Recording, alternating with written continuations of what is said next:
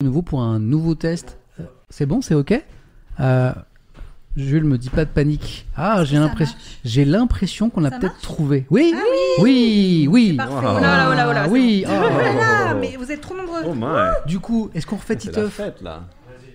Attention, alors Ça du va coup, tout faire péter. on- on Joe, refait va Titeuf. Titeuf. alors refait Titeuf. Pour le plaisir. Ouais, ciao les pédoncules, c'est Titoff. Aujourd'hui, je laisse place au grand journaliste euh, Samuel Etienne. Et euh, je peux prendre un macaron hein? Allez, ciao, bande de zézés sexuels. Je voudrais remercier toute l'équipe d'abord pour ce parfait début de stream. Je suis très content, notamment pour euh, Léa à ma droite et Ben à ma gauche, dont c'est le premier qui dit Ah, c'est ça Twitch, c'est donc le bordel Et pas du tout.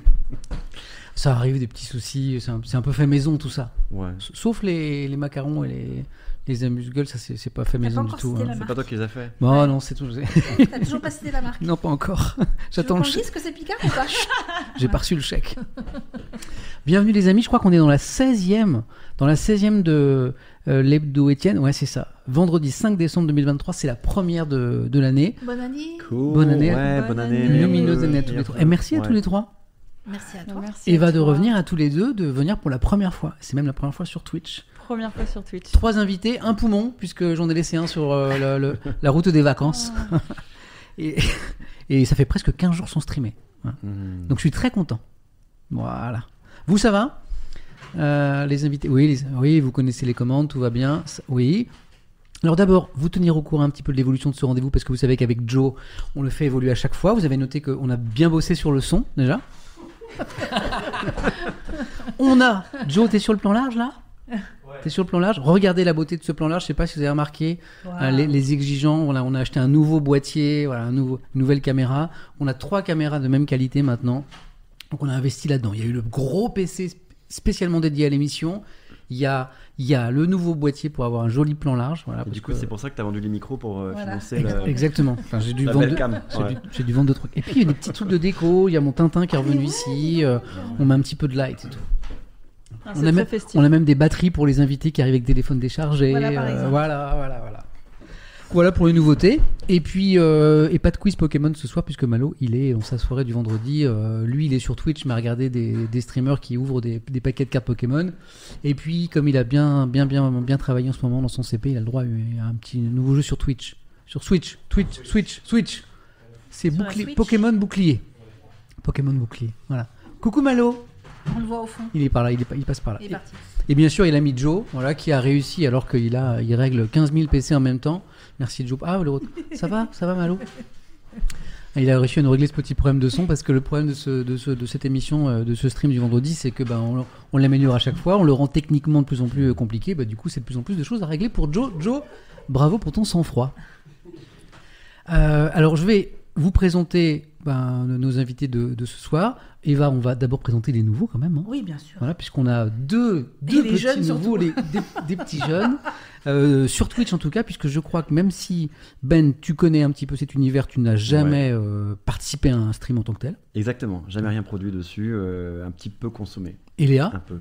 Et moi, euh, peu consommé, voire pas du tout, et jamais participé. mais, cons mais consommé, t'es déjà allé voir un petit peu. Bah oui, oui, du coup, Ouais. oui, un Ouais. petit peu. D'accord. euh, Présentons-nous un petit peu. Euh, Léa, journaliste, tu me corriges au fur et à mesure, journaliste indépendante. Mhm. Tu, tu, tu trava- tu travailles pour plusieurs médias en particulier? Je travaille Presse- pour plusieurs écrite. médias, en presse écrite, Mm. euh, majoritairement, et je dirais même exclusivement de la presse indépendante. tu peux, Et, tu peux euh, citer des titres. hein.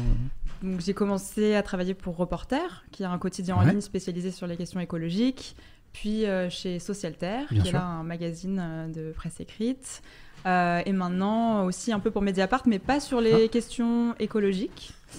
Et, euh, et depuis peu aussi pour une revue de vulgarisation scientifique qui s'appelle Futura, où là aussi je traite Bien des sûr. questions écologiques, mais sous un angle plus scientifique. Voilà. Et for- du coup, formation un peu scientifique ou pas euh? Euh, alors euh, non, oui et non, parce que j'ai fait euh, un master en sciences politiques spécialisé sur les questions environnementales de politique publique Euh, et puis, on, a aussi des cours avec des scientifiques euh, qui traitent de questions euh, assez larges, comme l'agriculture ou le- Pas mal le CV dit à Eugé L'océan. Benji. Et euh, mais sinon, euh, mais sinon non, j'ai fait des études de, de journaliste à l'Institut français de presse, Ok. et une prépa littéraire, donc c'est pas. euh, J'ai fait un bac S, si quand même. Mais on sent ton attirance pour les questions euh, d'environnement, quoi. Hein, tu travailles Oui, beaucoup mais par sur ces contre, ma volonté a toujours été de travailler sur ces questionnements-là depuis assez tôt, depuis, 15 depuis que j'ai 15 ans. Euh, je veux faire ça. Donc, euh, enfin, Bah, en tout cas, travailler sur ces bah, questions-là. Au vu de l'actualité qu'on va évoquer ensemble ce soir, du coup, ça tombe bien. Ça tombe Parce bien. que je ne cale pas les invités en fonction de l'actu, mais parfois il y a des heureux hasards. Des- Et puis il y, a des, il y a des thèmes qu'on va évoquer ce soir avec Ben, euh, par, exemple les gilets jaunes, et mais pas seulement. Genre, Il y a un autre aussi, Ben, qui m'échappe, où là aussi tu as beaucoup bossé. Euh, les retraites et un peu l'Ukraine. Et je puis crois, l'Ukraine aussi, Via, ouais, via le. et, et là aussi, c'est Sy. et là, c'est cool que tu sois là. Et ben, Ouais. et ben Léa, un grand merci d'être avec nous pour ce soir. Merci c'est super. toi. Ben, Ben Barnier, un collègue de France Info. Mm. On s'est connus là-bas. Yes. Voilà. On se croise de temps en temps, mais on travaille pas aux mêmes horaires. On Non, on se croise Voilà. par, Toi, par oreillette un Et peu puis toi, t'es beaucoup sur le terrain, surtout. Ouais. Euh, grand reporter. Oui, grand hein, reporter. voilà. Oui. Donc Officiellement on te voit, on te voit su- surtout sur le terrain et, et pas beaucoup en studio, même si ça t'est arrivé de temps en temps. Mm. Voilà. Euh, France Info depuis le début, Ouais. hein, je crois. Yes. Et puis on te voit euh, bah, sur tous les terrains du globe, y compris les conflits. Oui, oui, oui, oui. Ouais. Euh, bah, beaucoup l'Ukraine là. Récemment, euh, j'y étais en octobre Mhm. pour deux semaines. J'étais juste avant Noël deux semaines et demie. Et là, j'y retourne dans pas très longtemps, dans un mois, je repars. Moi, ça, tu sais que ça m'impressionne beaucoup, le journaliste de, Ah ouais. de- Ah. le non-terrain que je suis, moi, le journaliste de salon. Moi, je suis un journaliste de la machine à café. Non, je me définis comme ça. Je suis jamais allé sur le terrain de ma vie. Enfin, si, euh, jeune machine à café, journaliste. tu fais un bon euh, café d'ailleurs. Oui, bah, Ouais. euh, encore heureux, au bout de 30 ans. Non, mais ouais, je suis un journaliste de studio. j'en vois 10 par Ouais. C'est la voie que je me suis choisie. Ouais. Oui, mais je le dis souvent euh, aux, gens qui, avec qui j'échange sur le journalisme, notamment sur Twitch. Pour moi, il y a des degrés dans le journalisme. Mhm. Et évidemment, le, le- un journaliste de terrain, journaliste euh, d'agence, un reporter, un journaliste de presse quotidienne régionale. Mhm. Et pour moi, plus journaliste dans son travail qu'un journaliste comme Samuel Etienne, par exemple. Donc, Bah, bravo. bah, merci pour moi, merci Ben. pour nous tous hein, Ouais. euh, du terrain. C'est une maladie un peu le terrain quand même. hein. Ouais, Ouais, c'est une addiction en fait. Euh, pas forcément le terrain de guerre, mais moi je, je peux pas tenir euh, dans, dans une dans une rédac. défini. L'addiction, c'est un. Bah, en fait, j'ai besoin de- j'ai besoin de, de prendre que ce soit le vélo, le taxi, l'avion, le bateau, de de- d'aller quelque part, euh, que ce soit pas très loin ou très loin. Et de, je peux pas être euh, en fait en- un peu enfermé dans un bureau, je peux vraiment pas, j'en suis pas capable en fait. Euh, et en plus, j'ai besoin d'être déstabilisé par les rencontres que je fais sur le terrain. Et ça, c'est ça qui est addictif. En fait, ce que, ce, que, ce, que, Ouais. ce que tu aimes dans le terrain, c'est tout ce que moi je n'aime pas, le côté, l'incertitude justement. c'est très inconfortable. Eh oui. Ouais. Et là, je trouve qu'il faut être armé psychologiquement. Et, moi qui suis assez anxieux de nature, le, le terrain justement est anxiogène parce que le terrain, c'est tu ne sais pas ce que tu vas voir. Voilà. L'antenne, si tu arrives à l'heure au bureau et que tu prépares ton antenne, bon bah si c'est bossé, c'est bossé. Ouais. Le- le Là, terrain- bah, je te donne un petit exemple. Ouais. Le dernier voyage en Ukraine, premier jour, le caméraman avec qui je suis parti se pète la jambe. Ah oui. en termes de galère, tu commences bien. Quoi. Ok. Tu le renvoies en- en- à Paris en ambulance et puis tu. Et tu trouves quelqu'un d'autre sur place? Euh, ouais, ouais, on a, on a pris quelqu'un d'autre sur place, mais bon, ça, ça, voilà. Donc ouais, non, c'est, ouais, ouais, beaucoup de, beaucoup de galères. Mais tu vois, mais il y a aussi le côté euh, euh, inconfortable parce que je sais pas. Imagine-toi, on, on prend un exemple. Tu n'aimes pas les Trumpistes, ok? Et je t'emmène avec moi dans un meeting Trumpiste. Et tu te rends compte qu'il y a plein de gens hyper sympas. Ouais. Bah ça, c'est hyper déstabilisant. Parce que attends, qu'est-ce qu'ils ont fait moi? Mais c'est extrêmement intéressant. Ouais.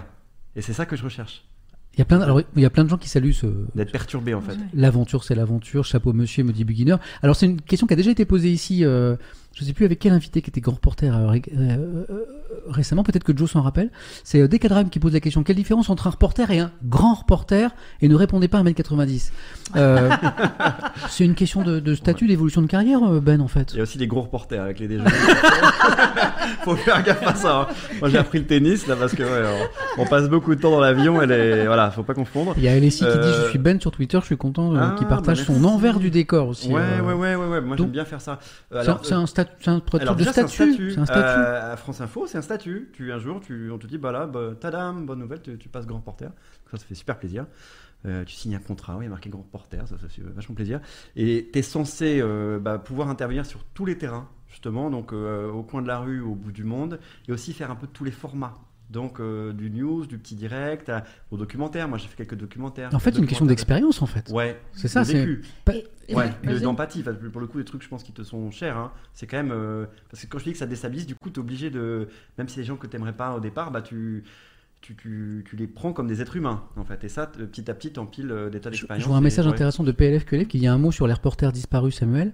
C'est vrai que Mhm. quand, quand je dis que moi j'ai beaucoup d'admiration, de, respect, mais plus d'admiration pour les reporters, les journalistes de terrain, bah, c'est notamment parce que certains euh, risquent leur vie. Bah, tu, Ouais. tu le fais quand tu vas en Ukraine d'ailleurs. Oui, oui, risquent oui, leur vie et parfois la laissent. Mhm. Euh, et, et- et notamment des, des journalistes français sur, le, Ouais. sur, Ouais. sur ce conflit-là. Ouais. Et justement, est-ce que tu es formé à ça? Est-ce que tu as suivi une Oui, formation avec le. Ah, t'es obligé, tu avec ne peux pas partir etc., euh, ouais, si tu ne la ça, fais pas. Alors moi, j'avais fait quand j'étais à France 24, France Média Monde, donc Ouais. euh, c'était il y a quelques temps. C'était notamment au moment de la première, euh, on va dire, enfin, ce que les Ukrainiens considèrent comme début de la guerre, à savoir l'annexion de la Crimée. Ouais. Et là, tu 2000 passes une, ce- 2014. 2014. Et là, tu passes euh, une semaine avec d'anciens militaires qui te mettent dans une cave ou dans une grotte, euh, Ouais, le prise qui te ligotent à euh, moitié. c'est ça, ouais, C'est un ouais, truc. euh, Ah oui, c'est vraiment une c'est- mise en ouais, et situation. on a une consoeur d'ailleurs qui s'est pété la jambe, un truc comme ça, euh, il y a quelques mois. Euh, donc c'est quand même chaud, c'est une vraie mise en condition. Et là, je crois qu'ils nous ont remis une petite couche avant de partir en Ukraine, même c'est Mm. sûr, euh, pour vérifier tout ce qui en fait fait beaucoup de secourisme. Donc le garrot Ah qui bah s'appelle oui. le tourniquet Mhm. en anglais. euh, et donc tu apprends comment poser un garrot, ce qu'il faut mettre un, deux, est-ce que tu le mets au-dessus ou après le coude? Tu as des trucs qui s'appellent le pansement israélien, qui est un truc vraiment glauque, c'est censé mettre dans la, dans la plaie jusqu'à ce que ça s'arrête. Ouais, mais vraiment t'en mets. euh, Et en plus, ce que ton copain, euh, caméraman ou monteur sache le faire, parce qu'en fait c'est lui qui va le faire pour toi, c'est pas toi. Ah, c'est chaud. Non, Le pansement chaud. israélien. Ouais, pansement israélien. J'ai déjà appris un truc. C'est chaud d'art. Ouais, ouais. Euh, MMG écrit euh, Bravo et pensez pour tous les journalistes qui bravent les interdits ou prennent des risques énormes Mm. pour rester en vie en parlant de ce qui se passe sur tous les fronts. MMG, merci pour ton message. Ouais, c'est sympa ça. Avant de présenter Eva, de représenter Eva, parce que je crois que c'est ça. Deuxième. Ah, j'allais dire trois. Ouais, non, deux. Tu étais déjà saoulé. Non, c'est j'étais déjà calé sur une autre émission, mais je te l'ai pas dit encore. avant, avant de te présenter à nouveau Eva, je vais dire merci à tous les modérateurs et du coup je vais expliquer euh, à Léa euh, et, euh, et à Ben ce que sont les modérateurs. Mm. Leur Twitch c'est un grand espace de liberté, à la fois pour celui qui produit le contenu, le streamer, et aussi pour ceux qui s'y expriment. Évidemment, il faut, faut des règles pour que le, le propos soit à peu près euh, contenu. Quoi. Donc il y, a des- il y a une philosophie ici de, de ce qui peut se dire ou pas se dire. En gros, tous les propos ici sont autorisés. Euh, toutes les opinions sont acceptées à condition qu'elles soient légales. Qu'elles soient légales. Le, racisme n'est pas une opinion, c'est un délit. Euh, mais je, discute avec des gens de tous les bords politiques, du moment que ce soit correctement exprimé et avec du respect par rapport aux invités et par rapport aux autres viewers. Ce sont les règles à peu près euh, ici. Et puis il y a des gens qui nous aident à, faire de cet espace de discussion un bel espace relativement apaisé, tout en maintenant la pluralité des opinions. Il ne s'agit pas de, Mais comment ils font pour filtrer Parce que ça va hyper vite, non vite. bah en fait, ils sont beaucoup. Et tu vois, là par exemple, avec nous, il y a Anonyme31, Brobro06, Ils vous aident Francis, ouais. Gugo, franchement. Julot, Ouais. MMG et, euh, et même un petit robot qui nous appelle, qui s'appelle Nightbot. Et en fait, eux, ils lisent tous les messages.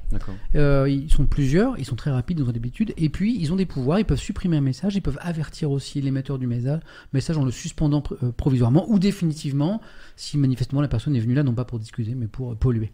Ouais. Voilà. Ce Ouais. qui, c'est un très, et c'est, c'est un très bel outil à condition de, son, de l'utiliser correctement. Quoi. Donc, les modos, merci. Et ça, c'est pour ton stream à toi. Pardon, je En fait, c'est une, fa- en euh. fait, c'est une façon, le modérateur qui, te donne du temps, hein, parce que Ouais. en fait, il, il te prend de, de son temps de, de salarié, d'étudiant, de, de, de- de Pour ce le qui- faire, ouais. pour le faire. Donc, il- en fait, c'est une façon de soutenir ta chaîne. C'est-à-dire que quand tu, quand tu lances un stream, bah, il, vient sur, il vient sur ton programme, bénévolement, et il t'aide à, à créer cet espace euh, sain de discussion. C'est du, c'est du don de temps. Franchement sympa. Et, de, et d'attention, parce que du coup, ben, sur un stream, là, on va faire un stream de 2h30, 3h, eh bien, c'est pendant 2h30, 3h, ils vont être avec nous à, Mm. à modérer. Alors, euh, bon, parfois, il y a des soirées plus calmes que d'autres. euh, ça, ça dépend aussi des gens que, que je reçois. euh, voilà. Bon, comme j'aime aborder tous les sujets qui fâchent dans l'actualité, ils ont, ils ont du boulot. Merci, les amis. Eva, comment ça va depuis la dernière fois? Ça va super bien. Ouais? Ouais. Pas malade? Non, Bravo. jamais. Ouais, Ouais, non, vrai non, ouais. Je suis vieille, mais tu vois, ça, je résiste. hein. C'est un truc là tu euh, non, mais je, parce qu'en fait, Qu'est-ce qui, qu'est-ce qui Non, Oui, c'est la deuxième fois que Ouais, c'est vrai. Eva nous parle de son Moi, je m'étais pas dit que t'étais vieille, je me bah, bah, c'est vrai, en fait, elle est vachement vieille. Non, mais parce qu'il y a un truc qui m'amusait parce que tu parlais de la PQR. Ouais. Et je me permets juste de, de dire un truc parce que Ouais. moi j'ai commencé par la PQR et pour le coup pour moi c'est vraiment de la presse de terrain. Mais bien sûr. C'est-à-dire Ouais. que tous les jours tu es dehors, tous les jours tu rencontres des gens, tous les jours tu, tu découvres des gens qui te déstabilisent. Je trouve que c'est exactement ce que tu racontais. Et, et juste pour vous faire rire, parce que tu sais, souvent quand on fait la semaine de la presse, les jeunes ils te disent euh, c'est dangereux votre métier. Bon, moi je suis passée au journalisme de salon aussi, tu vois, c'est Mm. pas hyper dangereux. Mm. Mais il s'avère que quand j'étais en PQR, j'ai- j'ai j'ai failli, failli être tuée. Mais, parce- mais Quoi, c'est un, un fait, truc très un- con. un fait divers un Ouais, truc- un fait divers en fait. Voilà, un mec qui tirait. euh. Et donc j'étais hyper fière de raconter ça force- gamins. un forcené, comme on Enfin, dit. Un forcené, comme Un forcené. qui était retranché sur son toit, euh, qui tirait sur tout ce qui bougeait. Et t'as fait pour une balle. Et euh, ouais, ouais, ouais. Non, mais vraiment. en Tu plus, connais le vraiment. pansement israélien Mais tu sais, mais en fait, J'aurais dû la porter. mais en fait, ce qui était étonnant, c'est Les que tu t'en journalistes tu t'en le rends pas compte quand t'es sur le terrain, en fait. Pour le coup, t'es dans l'action. en T'es fait, dans dans truc, tu te dis putain, il faut que je ramène le reportage, il faut que je ramène le reportage. Ouais. Comment je vais écrire ça? Parce que c'est du jour au lendemain en PQR. Enfin, euh, pareil quand tu fais un, un- un- un direct. Et, euh, et en fait, c'est quand tu rentres à l'agence le soir que tu te mets devant l'ordi et que tu, que tu dois taper ton papier et que tu as les collègues qui viennent te voir et qui disent Mais ça va? Bah oui, en fait. Ça va, je- Oui, non, mais tu, te- tu comprends pas en fait. Et tout d'un coup, tu réalises et tu dis Mais en vrai, je suis complètement débile quoi. J'ai- fait. En fait, j'avais pas respecté des. Mais sans le savoir. C'était pas euh, de façon volontaire, mais j'étais passée dans une, zone de sécurité où il fallait pas que j'aille. Et Les mecs avaient mal couvert le. T'étais à portée de tir, quoi. J'étais à portée de tir. Oui, non, mais c'est vraiment le. Et il il tu penses qu'il t'a visé? Ah, il nous a visé, Ah, oui, a- je te confirme. Ah. Oui, oui, puisqu'on a ramassé les balles euh, à côté. Ouais, ouais, ouais, ouais. D'ailleurs, Et le dans- photographe qui était avec moi, lui, parce qu'il il- lui est visé avec son objectif, le mec, pour qu'on prenne des photos, si tu veux. Et il l'a vu. Et il, ouais, il nous a vus, c'est comme ça qu'il nous a tiré dessus, mais il s'est pété la gueule, il s'est pété le genou. euh, Ah, tu vois on était pas en Ukraine, Ouais. on était à hier. Vous, voyez- vous- vous voyez ce que c'est Dans hier? dans- C'est dans une le Var, dans le- dans. Var, c'est hyper Dans beau, c'est super. euh, voilà. Mais non, mais tout ça pour te dire. Est-ce que, c'est- tu as C'est les. juste une parenthèse, mais c'est Sur pour ta dire que la est-ce est que tu as les balles Non, non, non, en, déco non, non, non. Et c'est là que tu t'es dit, moi je vais plutôt faire de la télé, hein, je, vais, Non, non. je vais aller faire Et du en fait, plateau. Pour, pour être totalement honnête, en fait, euh, effectivement, on avait des très belles photos, enfin des très belles photos entre guillemets, pardon, mais des photos du mec qui nous Fortes. tirait dessus, Ouais. euh, fortes. Hmm. On, on a, les ventes ont très bien marché et on a eu un coup de fil de la direction pour nous féliciter ce jour-là des, des ventes du journal. Je l'ai hyper mal pris. Bah, Ah, des ventes du journal? Ouais, Ah. parce Ah qu'en ouais. fait, Pas de votre moi, travail, si tu en veux, fait. ben, Ah. ce jour-là, Ouais. non mais Ah. euh, vous avez fait du bon boulot et ça se traduit par des ventes. Et en fait, euh, moi j'étais de fait divers ce jour-là, c'était le hasard, ça aurait Ouais. pu être quelqu'un, un Mhm. confrère. Et ça me faisait râler qu'on ne m'appelle pas pour des reportages où on était sur le terrain avec des gens, tu vois, dont les Mm. maisons avaient été inondées pendant des jours, où on avait galéré, enfin, où on était au plus près des gens et où les gens te répondaient, enfin voilà, où t'avais pas un message en te disant putain ton boulot c'est super, Ouais. mais là parce que les ventes avaient été exceptionnelles, j'avais super mal pris. Ouais, ouais. Et si con, ça avait hein. été des audiences Bah c'est pareil. parce que ça rajoutait En fait- un fait divers Ouais. au fait divers. En là. fait, je vais te dire, c'est une très bonne question, c'est que quand on fait une émission de télé sur France 5 euh, euh, avec Ali Badou, pour pas le citer, à Célébdo, Ouais. le nombre de fois où on est sorti de l'émission en se disant ben, si demain les audiences sont pas bonnes, c'est pas grave. Parce que là, on a fait l'émission qu'on voulait, avec les invités Ouais, qu'on voulait, Là, il et a- on pense que le propos a Il été y a Zark intelligent. 5 qui imagine le discours de ton directeur de l'époque. Félicitations d'être vivant, on n'aura pas cherché des remplaçants. Mais c'est ça, Ah, C'était un peu ça. quoi. exactement. C'est exactement Vive ça. la PQR, je ne cesse de le Oui, dire. vive la Vive, PQR. vive la presse euh, écrite d'une façon euh, générale. Une Presse, presse qui, euh, On est bien d'accord. selon les moments, selon les titres, euh, dur en ce moment. peut être en danger d'ailleurs. Hmm. Certains s'en tirent mieux que d'autres. Certains arrivent, c'est intéressant, de, certains journaux comme Le Monde ou d'autres arrivent à prendre le, visage, le virage euh, du numérique et, et à booster, à avoir des, de- un nombre d'abonnés Oui, en mais tu sais que numérique. ça suffit pas, quoi, Oui, malheureusement. Ils sont ouais. combien d'abonnés par exemple Parce que je sais que le tirage c'était quoi 300-400 000 non? Attends, j'ai vu qu'ils étaient à 500 000 abonnés Ouais, numériques. voilà, là. donc en fait ça y Ouais. est, ça, ils ont fait la bascule. Ouais, mais ça, ils sauvent pas. Ouais. Mais ça les sauve pas quand même, c'est compliqué. Pas le modèle euh, pays. Enfin, le, modèle euh, économique n'est pas suffisant pour. Donc, euh, vous savez, moi, c'est une, vraie crainte que j'ai. Moi qui suis un passionné de la presse écrite quotidienne, bon, bah, c'est pas un mystère, je la lis Ouais. tous les jours. Ouais. Et je me dis que bon, ben, on a aujourd'hui, on a Libération, Le Monde, La Croix, Le Parisien, L'équipe, La Croix, euh, L'Opinion, L'Uma, etc. Euh, je me dis bon, bah c'est bien, mais c'est pas tant que ça. Et moi, j'ai qu'une crainte, c'est que demain, ben, je sais pas, L'Uma disparaisse, euh, Mhm. Euh, Le Monde disparaisse, euh, La Croix disparaisse, Mhm. L'Opinion, le Mhm. dernier, euh, disparaisse. Et, et- parce que c'est une presse fragile. Ouais, ouais. Et il faut la lire parce que c'est une presse de qualité. Sout- Soutenez-la si vous avez des, des- Moi, je suis un grand, je suis un abonneur professionnel, hein, mais je lis pas tout ce que je. Ah, je Ah. consomme beaucoup d'abonnements. Bah ouais. de... Alors quelquefois j'arrête, je, reprends, mais euh, ouais. La- Alors il y a une la presse que je, Croix, y a une euh, presse que je connais mal. C'est euh, la presse La pour laquelle presse, tu travailles. euh, Indépendante. Ouais. Ce qu'il faut aussi soutenir, Mais oui. même, Ouais, je dirais le même plus. est extraordinaire. même euh, plus Mais je suis que content la que tu sois là presse, parce que euh, dans le chat, on m'en parle. Souvent on me dit Ah, mais Sam, pourquoi tu lis pas aussi l'autre presse, les- Mm. l'autre- la presse indépendante, la presse alternative? Alors là, je réponds que j'ai déjà du mal à lire la presse que je me suis choisi moi de, de lire, qui est la presse quotidienne nationale le matin sur Twitch. Donc ça manque de temps, parce que bon, en gros, ça me prend trois heures euh, au minimum. Euh, c'est le Mais manque de c'est bien temps. de, de pouvoir croiser. Mais c'est euh, un manque. Le temps peut être le même avec plusieurs euh, médias euh, et pas seulement des médias, euh, je dirais mainstream euh, Ouais. euh, de presse écrite. Moi, je lis autant Le Monde, Mediapart que les, les magazines pour lesquels je travaille. Est-ce qu'on peut donner une définition simple de ce qu'on appelle la presse indépendante? Pour la presse indépendante, je dirais simplement que c'est la presse qui est financée par son lectorat Ok. en majorité. Et par exemple, le reporter est, je trouve, euh, exemplaire sur ce, à ce niveau-là parce qu'il est financé maintenant à 99% par ses lecteurs. Quand j'ai commencé à travailler euh, pour eux, quand j'étais encore étudiante et que je, je voulais faire un, un- un stage et que j'étais arrivée avec ma lettre de motivation euh, manuscrite, ils avaient encore un système économique qui était en fromage euh, divisé par trois, Ouais. où euh, les- le lectorat n'était pas encore à quasiment euh, 100%, euh, Le reste, et où les quoi, conférences, euh, bah, par exemple du rédacteur en chef, Ouais. Hervé Kampf, et euh, des aides publiques, et, et faisaient encore partie de cette balance. Maintenant, c'est plus le cas, c'est la- c'est c'est les lecteurs qui financent ce journal à presque, enfin quasiment, C'est un modèle du genre, un reporter en l'occurrence, euh, je crois, hein, sur la. sans publicité. Ouais, c'est ça. ouais. et Ouais. gratuit aussi. Mhm. Euh, parce que euh, bah, les journalistes et les rédacteurs en chef considèrent que euh, les informations sur les sujets d'écologie sont euh, d'une importance capitale et que tout le monde devrait pouvoir Accessible s'informer sur ces sur sujets. Internet Sur Internet. Sur ouais. Internet, exclusivement sur Internet. Il n'y a pas de, oui, de c'est exclusivement euh, sur Internet. Et ça ressort beaucoup dès que tu as des, des, des ads, des machins, reporters, ils ressortent direct. hein. C'est quand même, même si tu Ouais. t'as pas besoin de chercher trop trop.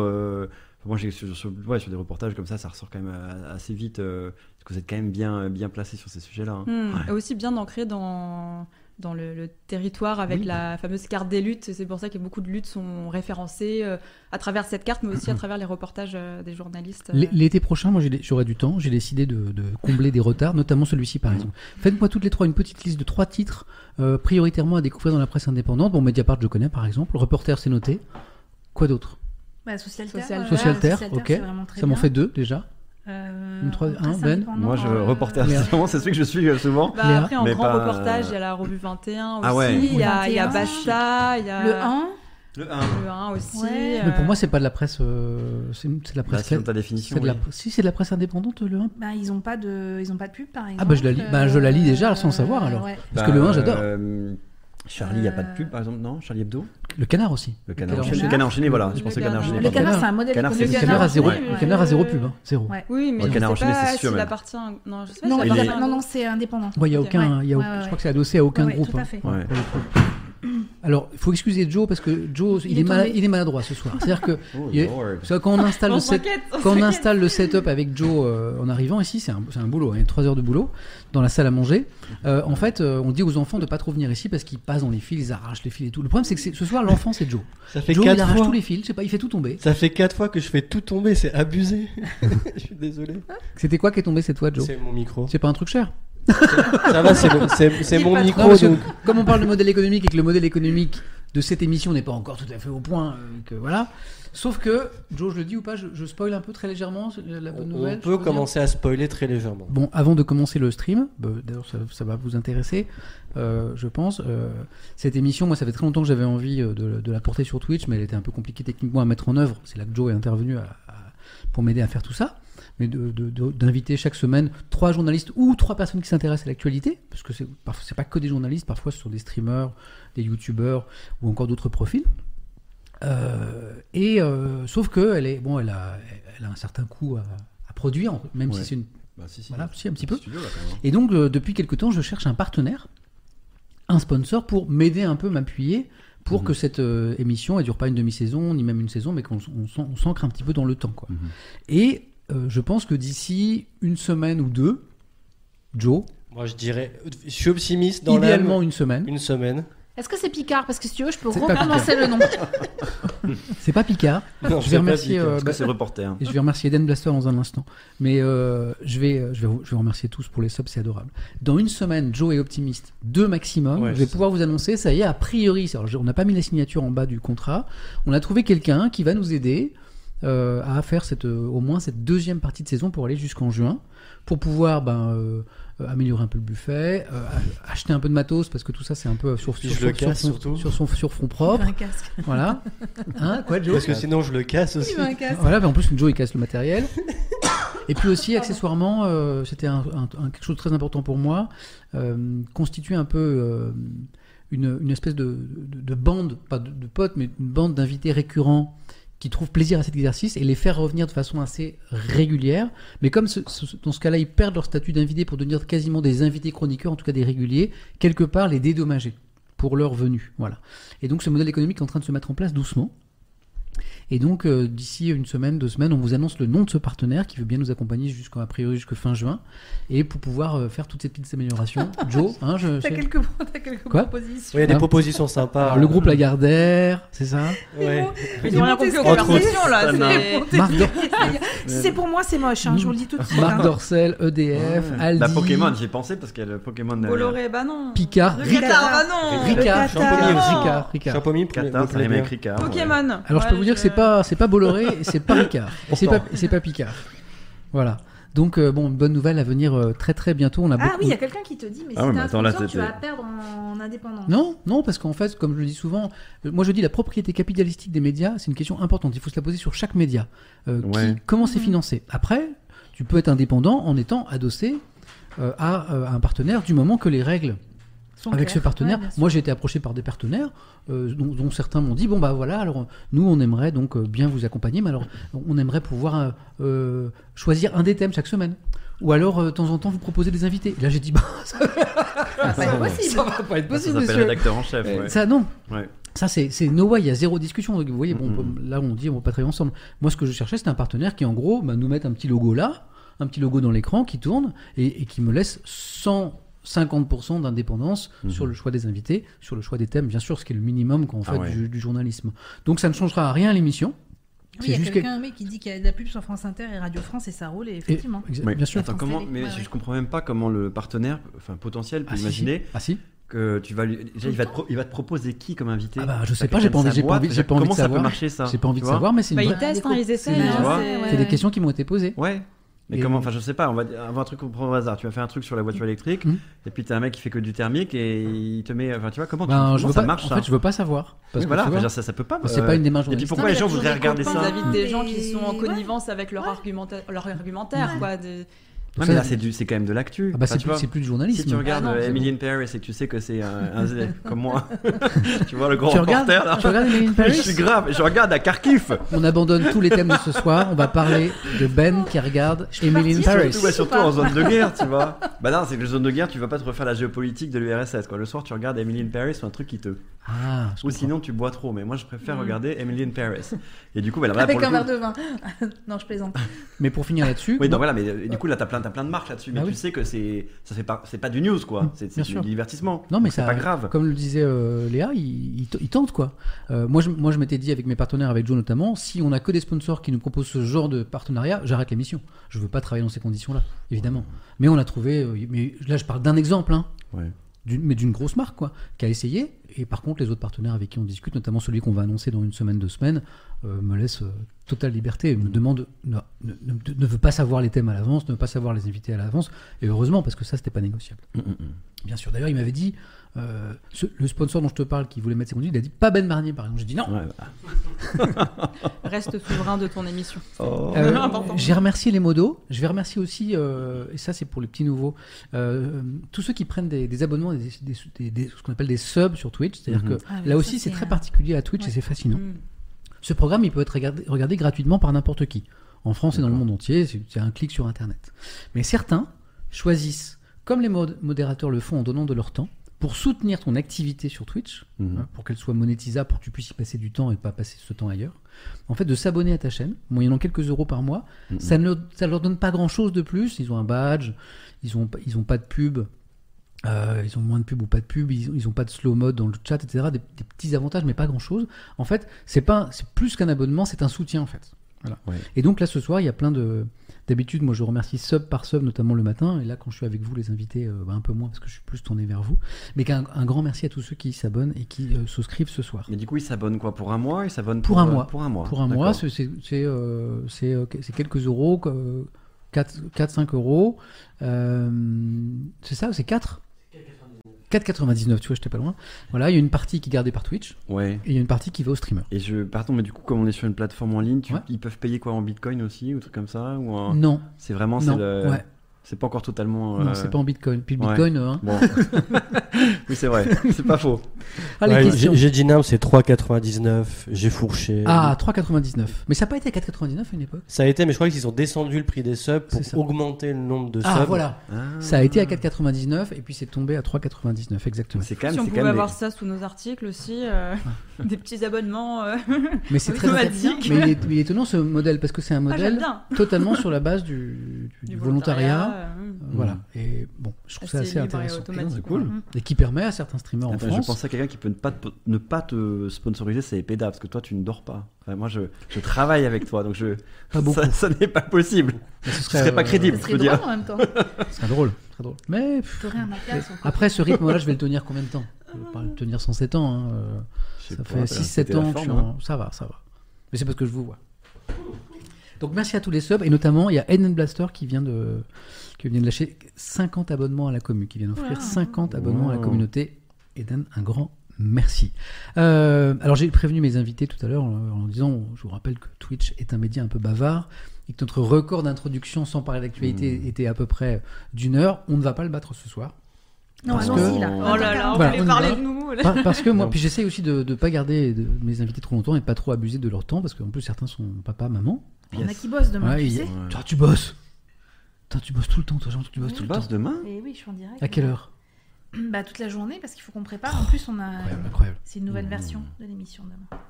On est rallongé, on fait 19h, 21h. Ouais, let's go, euh, écran pub. Alors attends. Bah, c'est l'hebdo sur France 5. Avec C'était 19h, 20h40, Ouais. euh, 20h20. Ouais. Et là, on fait euh, 19h, 21h Ok. avec l'arrivée de Pierre-Emmanuel Barré Ah, euh, pour les 5 dernières minutes. Ah, classe. Et je pense que ça, ça va déménager. J'ai un peu peur. Et, et voilà. Et on va parler de sujets dont nous allons parler maintenant, je pense. top. Donc Voilà. c'est un peu comme une répète. C'est exactement. Vous m'avez permis de réviser. Ben, tu bosses pas demain. Voilà. Non. Léa, tu bosses pas demain. Ah, tu- Quand on est journaliste indépendante, euh, Objectif, vous lâchez aux alentours de 22h30 pour ne pas euh, abuser. Après Alors, les cette thèmes de ce introduction soir- truculente, c'est le moment de parler des vrais bails. Ça, c'est la voix de Thomas de Sœur, l'humoriste, qui nous a fait des petites jingles et le petit dessin de Pépipin. Je les remercie tous les deux. Alors, euh, y, il y a quatre thèmes principaux. À mon avis, on va pas aller au bout de tout parce que j'en ai rajouté deux Ah ouais. en fin de En journée. C'est des méga thèmes que tu nous mets quoi. Ouais. Normalement, pas- il y en avait Ouais. quatre gros en me disant on pourra peut-être pas faire les quatre. Puis en fin de Oh journée, je me suis dit ah, il y a des trucs dont tout le monde parle en ce moment quand même. Il faut peut-être en parler. Et peut-être qu'on va commencer par ces petits thèmes de la fin. Je vous explique. Le premier thème, alors très ambitieux, Macron, quelle conscience écologique. Euh, bon, là, c'est lors de ses vœux aux Français, cette petite phrase du, de chef de l'État qui est pas passée inaperçue, euh, quand il a dit Mais qui aurait pu prédire hein, Léa, regarde, genre la réponse, elle est hyper facile. la, la- la- la La crise climatique en un mot chez Léa. Les, les climatologues, les journalistes. Ah, bah oui, beaucoup de réactions. Qui aurait Bon, pu prédire que la crise climatique aux effets spectaculaires euh, encore cet été dans notre pays. Alors, ça a créé beaucoup de réactions. La question que je pose par rapport à ça, mais quelle est la conscience écologique du président Macron? Je crois que la question est, est Mhm. claire. Omar Sy, la polémique. Alors, ça remonte un petit peu, c'est au début de la semaine, mais c'est l'intérêt d'une hebdo. C'est pas l'info de ces deux derniers jours, mais je trouve qu'en début de semaine, on n'a parlé ouais, que on a encore parlé de jusqu'à hier ça, soir. hein, hein, ouais. ouais. Mm. Omar Sy, donc, tout est parti d'une interview du comédien au Parisien, voilà, qui était très intéressante. Et puis, euh, jusque-là, rien du tout. Euh, C'était à la, la sortie de l'occasion Du Tirailleur, du ouais. Tirailleur, la sortie du film Tirailleur. Euh, et puis, à un moment, il est interrogé sur la guerre en Ukraine. Il rappelle l'atrocité de toutes les guerres. Mais il regrette peut-être qu'il ait fallu attendre l'Ukraine pour que. pour qu'on se rende compte que bah, toute guerre est horrible et qu'on s'intéresse peut-être pas des- aussi, autant à des guerres plus lointaines. En gros, il dit ça. On va l'écouter. Euh, et puis, en réaction à une pa- petite partie de cette phrase mise en exergue par euh, BFM, il y a Nathalie Loiseau, l'ancienne ministre des Affaires européennes, qui lance la polémique, hein, euh, notamment. En fait, c'est elle qui relance le truc. C'est vraiment elle, ça, ça, ça part d'elle. Alors après, il y a aussi beaucoup de- d'élus, notamment d'extrême droite. Il y a aussi des journalistes, pas mal de journalistes, sur certaines chaînes d'infos en continu notamment, mais pas la nôtre, euh, qui, qui partent en mode euh, Mais qu'est-ce que c'est que ces propos Euh, Comment pouvez-vous dire que la France et les Français s'intéressent moins à l'Afrique et au conflit en Afrique Ce que vous, ce que vous, ce que vous dites est faux. Voilà. On écoutera, d'ailleurs, je vous proposerai d'écouter euh, ce qu'a dit Nathalie Loiseau, par exemple. Mhm. Voilà, parce que c'est- sa pensée est construite. hein. Et puis ce qu'a ce qu'a répondu Omar Sy aussi sur le plateau de quotidien. hein. par rapport à ça. Euh, retraite, une réforme nécessaire. Alors bon, ça c'est un sujet qu'on qu'on évoque presque toutes les semaines ici. Il se trouve que ça va se préciser la semaine prochaine parce que... Tout pour Eva. hein. Bah ouais. J'ai le droit d'être euh, vulgaire ou pas Ah non, mais je que tu... Il a compris tout de suite qu'il pouvait me vanner. Euh, oui, ça me concerne. Bah attends, mais euh, t'es t'es pas, t'es pas plus âgé que moi. 71. Non. 71 Ah, donc c'est moi le vieux, c'est moi le vieux. Et Léa, Léa se dit, ah, 71, ah ouais la vache. Mais tu fais super jeune. Hein. Merci. C'est- J'ai pas l'air choquée. Mais... Beaucoup, beaucoup de, beaucoup de, De fond de beaucoup, teint. beaucoup de crème, beaucoup de, beaucoup d'investissement. Une grosse partie des subs qui part en, en chirurgie esthétique. Merci d'ailleurs. Euh, et donc les retraites, pourquoi on va en reparler? Parce que lundi, mardi, bah, ça va se préciser. Enfin, Mhm. soyons prudents parce que c'est pas la première fois qu'on nous, on dit que ça va se préciser et puis on, et c'est censé se reporter depuis un moment. A priori, en début de semaine, lundi, mardi, on devrait savoir euh, enfin les, les, les contours de cette réforme des retraites euh, voulue ardemment par le président Macron, même si elle n'est pas populaire du tout si on en croit les sondages. Euh, report de l'âge légal à 65 ans ou pas? 64 ans? Avec euh, la réforme Touraine euh, qui s'accélérerait? Bon, on va- on va en savoir un peu plus. Un peu plus. Euh, Et ça, du coup, pardon, mais le public de, de Twitch, ça- Ouais. ça, ça les intéresse, ça, le- le- Bah, ils vont nous les retraites ben, À leur ouais. âge déjà Bah oui, oui. Oui, parce que. D'accord. Enfin, il y a Je une pose grosse. la question. Hein. Alors, dans la génération avec laquelle. Je- C'est hyper, euh, c'est hyper euh, chaud comme sujet, hein, mais euh, Il y a une grosse partie à quel âge 18, tu commences 30 à t'y intéresser tu vois une grosse partie des Et avec le 18-30 ans qui. dont le regard est euh, on n'en aura pas, nous. Ouais, On pas. ça veut dire quoi ça d'ailleurs? Ben, qu'on n'aura pas de retraite. Ils y croient pas, quoi. Ils pensent que ce- le, ça va tellement se dégrader qu'il n'y en Mmh. aura Non, mais plus. je quoi. pense de ma génération aussi, on pense ça. hein. Nous, nous aussi? Ouais, moi vois, je il a ouais, 19 autour de ans. moi, Avec ouais. toutes les cotises 19 qu'on a mis je dans m'y intéresse, Bah, tu vois. ouais, Sympa. ouais, ouais. Elle m'y a. Non, mais c'est une bonne question en l'occurrence. Alors tiens, vois on a des réactions. ouais, ouais. 63 ans, ça m'intéresse. appelé. 44 ans, ça m'intéresse. J'ai 42 ans, 41. je regarde de près. On n'aura pas de retraite dans 30 ans, euh, dit Carte. Caléos. Dès le lycée, on y réfléchissait, me dit quelqu'un. On arrivera à la recette. La, Mais re- tu la retraite à en gros, 60 c'est bête, hein, ce que je dis, mais qu'est-ce que ça veut dire t'in- t'inquiéter pour ta retraite à 19 ans? C'est que tu t'inquiètes pour tes parents? Enfin, chaque moment tu peux. Alors moi, si personnellement, de- depuis que je suis gamin, je pense à ma retraite. Parce que pour moi, c'est un âge... c'est un- Si, pour moi, c'est un âge béni. Mais je t'ai pas crédible en Si, retraité. si, hein. mais c'est très tout. bizarre. Mais moi, je, je suis fasciné par la- Tu sais l'idée de retraite. Tu feras des Twitch de faire Twitch 18 heures, avec toi, quoi. C'était, c'était, la, Hmm. on- c'était déjà le débat sur la retraite. Ah ouais, ouais, moi j'adore. tu nous avais annoncé ça, Ah et non, on était je- tous estomaqués. Pour moi, c'est fascinant. C'est un âge où c'est un moment béni où tu vas avoir du temps pour toi, pour lire, réfléchir, aller vers les autres, euh, de- de- de découvrir une activité artistique, s'occuper de tes proches. hein, euh, T'as bossé comme un cochon pendant, je sais pas, 30, 40 ans, puis à un moment, tu te dis, bah voilà, maintenant. La vie, ça n'est pas que. Moi, j'adore mon travail, mais la vie, c'est pas que le travail, quoi. Mais ça veut dire que toi, si tu pouvais t'arrêter à un moment même avant, tu le ferais? Demain.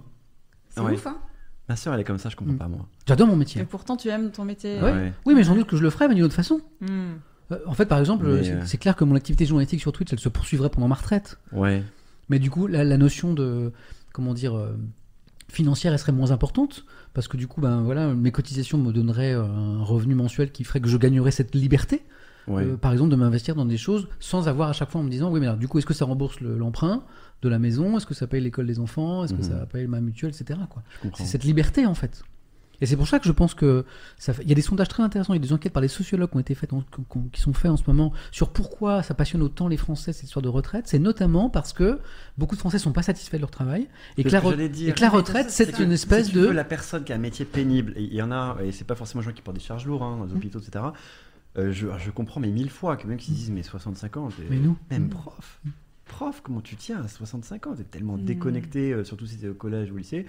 Mais en revanche, dans les métiers un peu comme nous, on s- on- je, je dis pas que c'est pas dur, c'est quand même dur, mais, euh, mais on s'éclate. Enfin, on- Ouais. Tu vois Oui, c'est- mais, on- mais rien nous empêche de poursuivre cette activité, mais sous Ouais. des formes beaucoup Mm. plus Je dis libres. pas hein, que je voudrais travailler jusqu'au bout du monde, plus mais libre, tu vois, beaucoup Il y a, plus il y a- il y a libre, des personnes aussi, c'est des questions de vie. hein. Moi, j'ai découvert le Mhm. métier d'égoutier avec cette fameuse euh, réforme. Et égoutier. là, égoutier, oui, donc les personnes qui sont à Paris, qui s'occupent de nous et qui sont dans les, dans les égouts de Paris. Comme dans Victor Euh, Hugo. oui, voilà, avec Ratatouille et, Ah ouais, ouais, et les produits chimiques. euh, Ouais, ouais. Et eux, en fait, ils ont une espérance de vie qui est euh, moins de 10 ans, Ils ont euh, de- une espérance de vie en bonne gros santé. problèmes de santé. Et en fait, ce- la retraite à Oh là 65 là. ans, pour eux, euh, s'il y a plus ce, ce caractère insalubre, bah, Mm. c'est c'est leur mort euh, dans les égouts. Quoi. Enfin, c'est c'est des questions de vie pour, cer- Ouais, ouais, bien pour certaines catégories de métiers, de, de personnes qui sont... euh, Et ne, et ne parlons pas des journalistes de la presse quotidienne régionale qui se font tirer dessus. qui se font tirer dessus. Non, mais sérieusement, d'où l'importance de parler de la pénibilité télé. des- Ouais. du boulot. Ne euh, faisons pas enfin, le débat maintenant parce que Ouais, Ouais, là, on je est Vas-y, passe le sommaire, le dernier gros thème que j'avais prévu, avant les deux petits que j'ai rajoutés en fin de journée, c'est 7 janvier, le retour des Gilets jaunes. Pourquoi? Bah Parce que le 7, c'est-à-dire Mm. euh, demain, Ouais. Samedi, eh ben on se demande, Hmm. on se demande s'il va pas y avoir une résurgence du mouvement des Gilets jaunes. Pourquoi? Parce qu'il y a des appels qui ont été lancés en ce sens sur les plateformes utilisées par euh, les gens qui sont proches de ce mouvement pour tenter, quatre ans après, si je dis pas de bêtises, de relancer le mouvement des Gilets jaunes sur- pour protester contre quoi? Bah, Contre la réforme des retraites, pour, pour- contre la vie chère notamment, Mhm. contre l'utilisation euh, excessive du 49.3 euh, selon, euh, selon Ouais. ces mouvements. Donc la question que je vous poserai, c'est est-ce que, notamment, tiens, Ben qui a travaillé sur, euh, Ah ouais, sur le même. terrain beaucoup vers les Ouais, Gilets les jaunes, terrains, hein, hein, euh, justement, bah, je vous demanderai euh, cette question. Et puis, comme j'étais très gourmand, tout en sachant déjà qu'on n'avait pas assez de temps pour traiter les quatre sujets, ah, j'en ai rajouté deux. Euh, les actions de l'ONG Dernière Rénovation. Dans un instant, on ira voir les images. Vous savez, c'est cette ONG, euh, toute cette semaine, on les a vus en, en train d'asperger de, de peinture orange certains bâtiments. Il y a eu, euh, attendez, il y a eu Matignon, Matignon il y a eu Bercy, et il y a eu le ministère de l'écologie aujourd'hui. Mhm. Euh, parfois une- avec une- des interventions assez musclées euh, des forces de l'ordre. D'ailleurs, Je crois une, une jeune fille qui a été euh, plaquée au sol par euh, sept policiers. Ah, C'est on- assez violent. on ira voir l'image. Et donc, euh, bah, c'est des opérations coup de poing. euh, Il y en a eu d'autres. euh, opération blocage de route. Il y a Ouais. une militante aussi qu'on a retrouvée à Roland Garros qui s'est euh, attachée à un filet. Ouais. Tout ça, c'est la même ONG. Donc, c'est des, ce sont des, des militants qui évidemment veulent euh, saisir les, les esprits. Euh, leur, le- leur discours, c'est il faut faire prendre conscience aux Français et aux politiques de l'urgence climatique. La question que je vous poserai à vous et à vous, c'est est-ce que c'est un bon moyen d'action? Est-ce que c'est pertinent? Est-ce que c'est efficace? Voilà. On s'est posé aussi cette question. Mhm. Vous savez, quand certains venaient asperger certaines Les euh, œuvres d'art. les œuvres d'art aussi. ouais. Voilà. Les vitres des œuvres d'art, pour être exact. Exactement, c'est important de le préciser, Ouais. puisqu'évidemment ces tableaux euh, n'ont pas été abîmés. Et puis le dernier, c'est une appli contre les accidents de chasse. Alors là, ça c'est un peu ubuesque, mais c'est comme ça. Vous savez qu'il y a un débat en France euh, sur la question des accidents de chasse. Euh, Je suis allé voir les chiffres. euh, C'est vrai que ça fait un peu froid dans le dos quand même. Donc c'est ce qu'on appelle les accidents de chasse. Ce sont des gens qui sont blessés ou qui sont tués par des tirs de chasseurs. Alors bien souvent, ce sont d'autres chasseurs d'ailleurs. Ouais.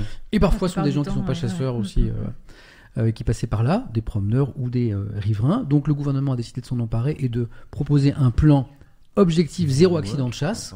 Et dans ce plan, le gouvernement vient de lancer euh, une idée, une appli, une appli contre les accidents de chasse. Euh, donc ce serait aux chasseurs de signaler leur Ouais. position dans la forêt, et comme ça les promeneurs pourraient éviter la zone. Mais bien Je sûr. pense que le, hein. le Gorafi va faire faillite au bout d'un moment. Non, mais euh, t'as l'impression que c'est une blague en fait, hein, quand même. Voilà. Les- Donc c'est aux familles le dimanche de se dire ah bah Voilà. non en fait notre randonnée on va pas la faire là parce que là il y a un groupe de chasseurs enfin Dans, dans une forêt où on sait bien qu'en plus le réseau est excellent, bien Oui, sûr. bien Ouais. sûr. Et euh, c'est vrai que Ah oui, j'avais pas pensé à ça. oui moi non plus Ah, mais c'est vraiment crétin. En fait, il y a eu beaucoup de réactions, euh, notamment de militants écologistes, un peu dans le- ce que vient de dire euh, Léa, c'est-à-dire, mais c'est c'est plus fort que, que le Gorafi, quoi. C'est- D'ailleurs, je pense qu'il y a des gens qui ont vérifié, d'ailleurs. Ah, mais je pense on voit bien pour qui le gouvernement travaille quoi c'est ça veut dire euh, laisser tranquille les chasseurs et puis le reste de la population s'organise autour de leur activité quand même C'est ce qu'on appelle le lobby des chasseurs. Oui. Donc voilà. Ouais. Donc je suis très ambitieux ce soir. Ah ouais. Allez, vas-y, Euh, commence alors. Alors, je. Ah bah. pff, Parce qu'on n'a pas commencé en fait. on- on- je prendrais bien une petite veux- Est-ce que tu veux une, Ah un c'est bout de quiche. C'est là, t'es côté, Je suis euh, côté au moins végé, là. végétarien. Ouais. Je sais pas si c'est vegan, végétarien. on est Là, bien, on est. commence sur euh, la retraite, puisqu'on a commencé à en ouais, parler on peut lancer, pas on peut lancer c'est la retraite. On peut la lancer la retraite. Est-ce que, est-ce que vous avez besoin de boire, euh, de vous mettre un petit peu, à, de vous hydrater un petit peu avant de partir? Non, Euh, on a de, de l'eau. du coca. C'est euh, comme d'habitude. Il y a rosé, il y a bière, il y a café. il y a- Moi, je te hein suis. Ok, ok. Je, je reste sur Ouais. ton rythme. C'est parti? Allez. Et va, Ok. c'est bon? Tu veux un petit peu Euh, Ou alors- Euh, ou alors-. Euh, ah, pour te attends, un sondage, c'est combien de lignes un sondage Merci. Je t'en prie. Ah oui, tu peux faire un sondage Ouais. Parce que je- pour euh, le, le- Ouais, les C'est pas mal sujets ça. Ah bah, vous savez quoi, on va demander. attends, Parce qu'il y a un truc qui est très drôle, c'est qu'on peut demander aux gens. Ah bah j'ai 5 Ils ont les numéros ou pas du coup Non, Et j'ai tu pas les fais quoi 5. comme sondage là sais Ah, on quoi, commence j'ai par quel sujet Ah oui. Ah, j'ai 6 thèmes Ah merde. Je fais les 4 premiers Alors, c'est vous qui choisissez les amis, je lance un sondage. Est-ce qu'on commence par euh, Mhm. la conscience Macron, la démocratie conscience écologique Il faut vraiment le téléphone en fait pour faire ce truc. Ah. Tu peux pas. Hein. Bon, je mets Macron Mais écolo au bout parce d'un que moment, t'arrêtes de regarder parce que ça- vous allez trop vite en Ok. fait, les gens. moi ça Ensuite- charge Ah même ouais. plus Euh, Ah. Omar Sy. Omar Sy en deux. Et alors, ce qui est marrant, c'est que parfois on a des surprises, c'est-à-dire qu'on s'attend pas du tout à- au classement, mais, ce qui est- mais du coup, c'est collaboratif. Les retraites, en trois. en Donc- premier c'est quoi? J'ai mis Macron, j'ai mis Omar Sy, j'ai mis retraite, euh, Ouais. et je mets les deux, les- je rajoute les deux petits thèmes de la fin, c'est-à-dire euh, l'ONG dernière rénovation. Et le dernier, à l'instant qu'on vient d'évoquer, c'est ouais. l'appli, euh, l'appli, Les chasseurs. l'appli euh, chasseur quoi. T'imagines, t'es dans, dans ta forêt, tu dis Ah, faut pas, faut pas aller là parce qu'il y a, il y, a, Trop tard, bim. il y a Bernard qui a sorti son, son, son gros fusil. là. Euh, c'est parti. Et ce qui est très drôle, Léa, est-ce que tu peux m'offrir Toujours un les macaron surprises. Plaisir. Voir les résultats. C'est vous qui votez. Alors j'ai pas mis les six thèmes, j'ai que 5 lignes. Ben, mourir, euh, quoi, juste. Donc j'ai mis, les- alors les gilets jaunes, je l'ai mis, la- je l'ai mis de je l'ai mis de côté, mais ça nous empêchera pas de l'aborder parce que je, moi j'ai très envie d'entendre Ben là, sur les gilets jaunes parce qu'il a beaucoup bossé là-dessus, vous inquiétez pas. Ah Ouais.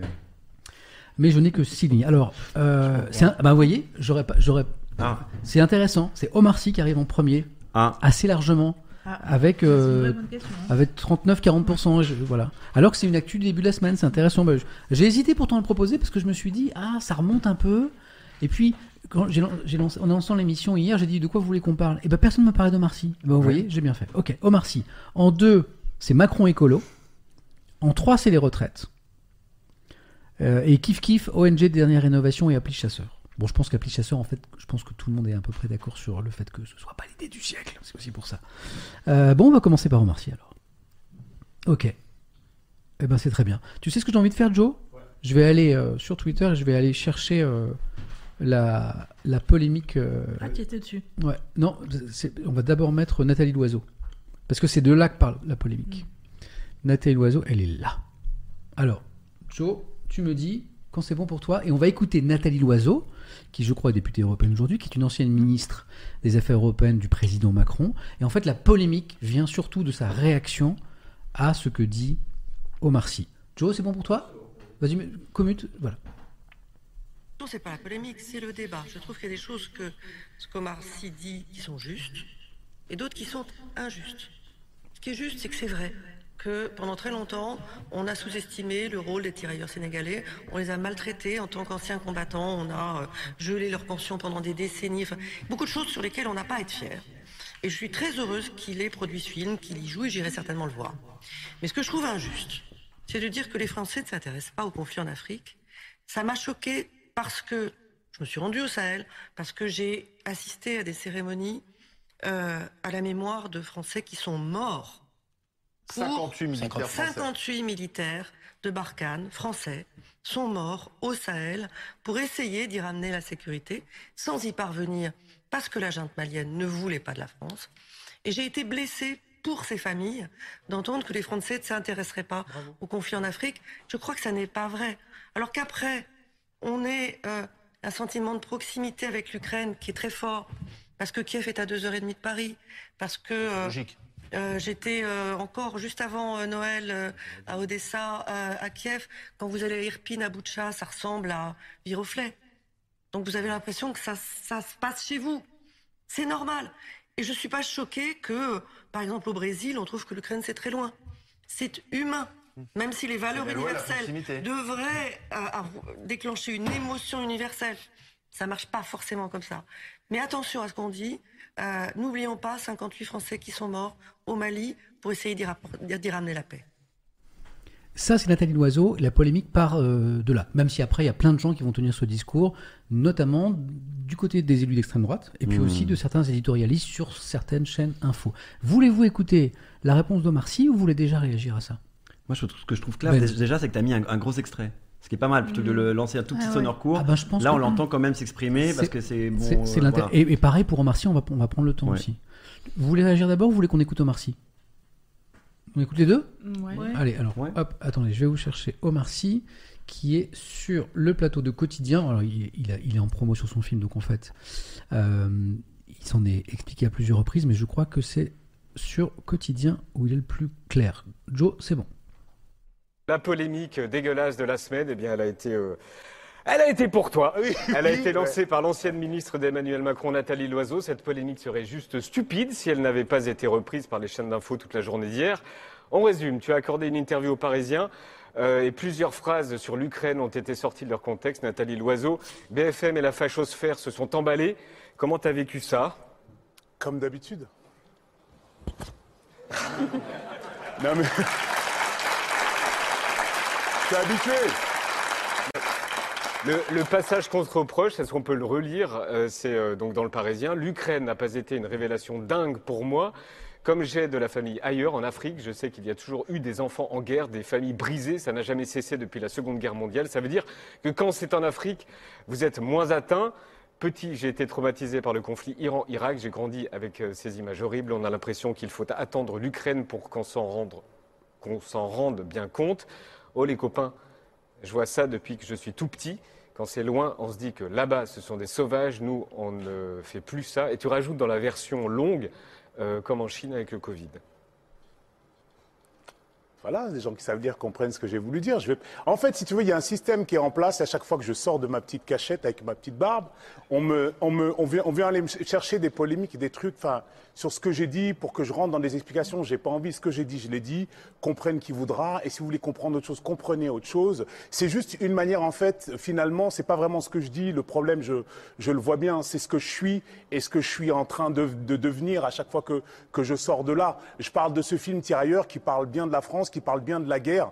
Euh, et, et c'est assez clair, en fait, le propos. Maintenant, euh, on essaye de dire autre chose, on essaye de faire un nuage de fumée autour de, de la promotion de ce film. Mais ce qui est clair, c'est pas ce que je dis qu'on attaque, Yann. C'est moi. Et euh, c'est pas un problème. Trop tard, les gars. On t'a reproché aussi ce que tu as dit sur la patrouille de France et Tom Cruise au Festival de Cannes. Pareil, je vais pas m'expliquer là-dessus. Je vais pas m'expliquer là-dessus. Ce que je dis est assez.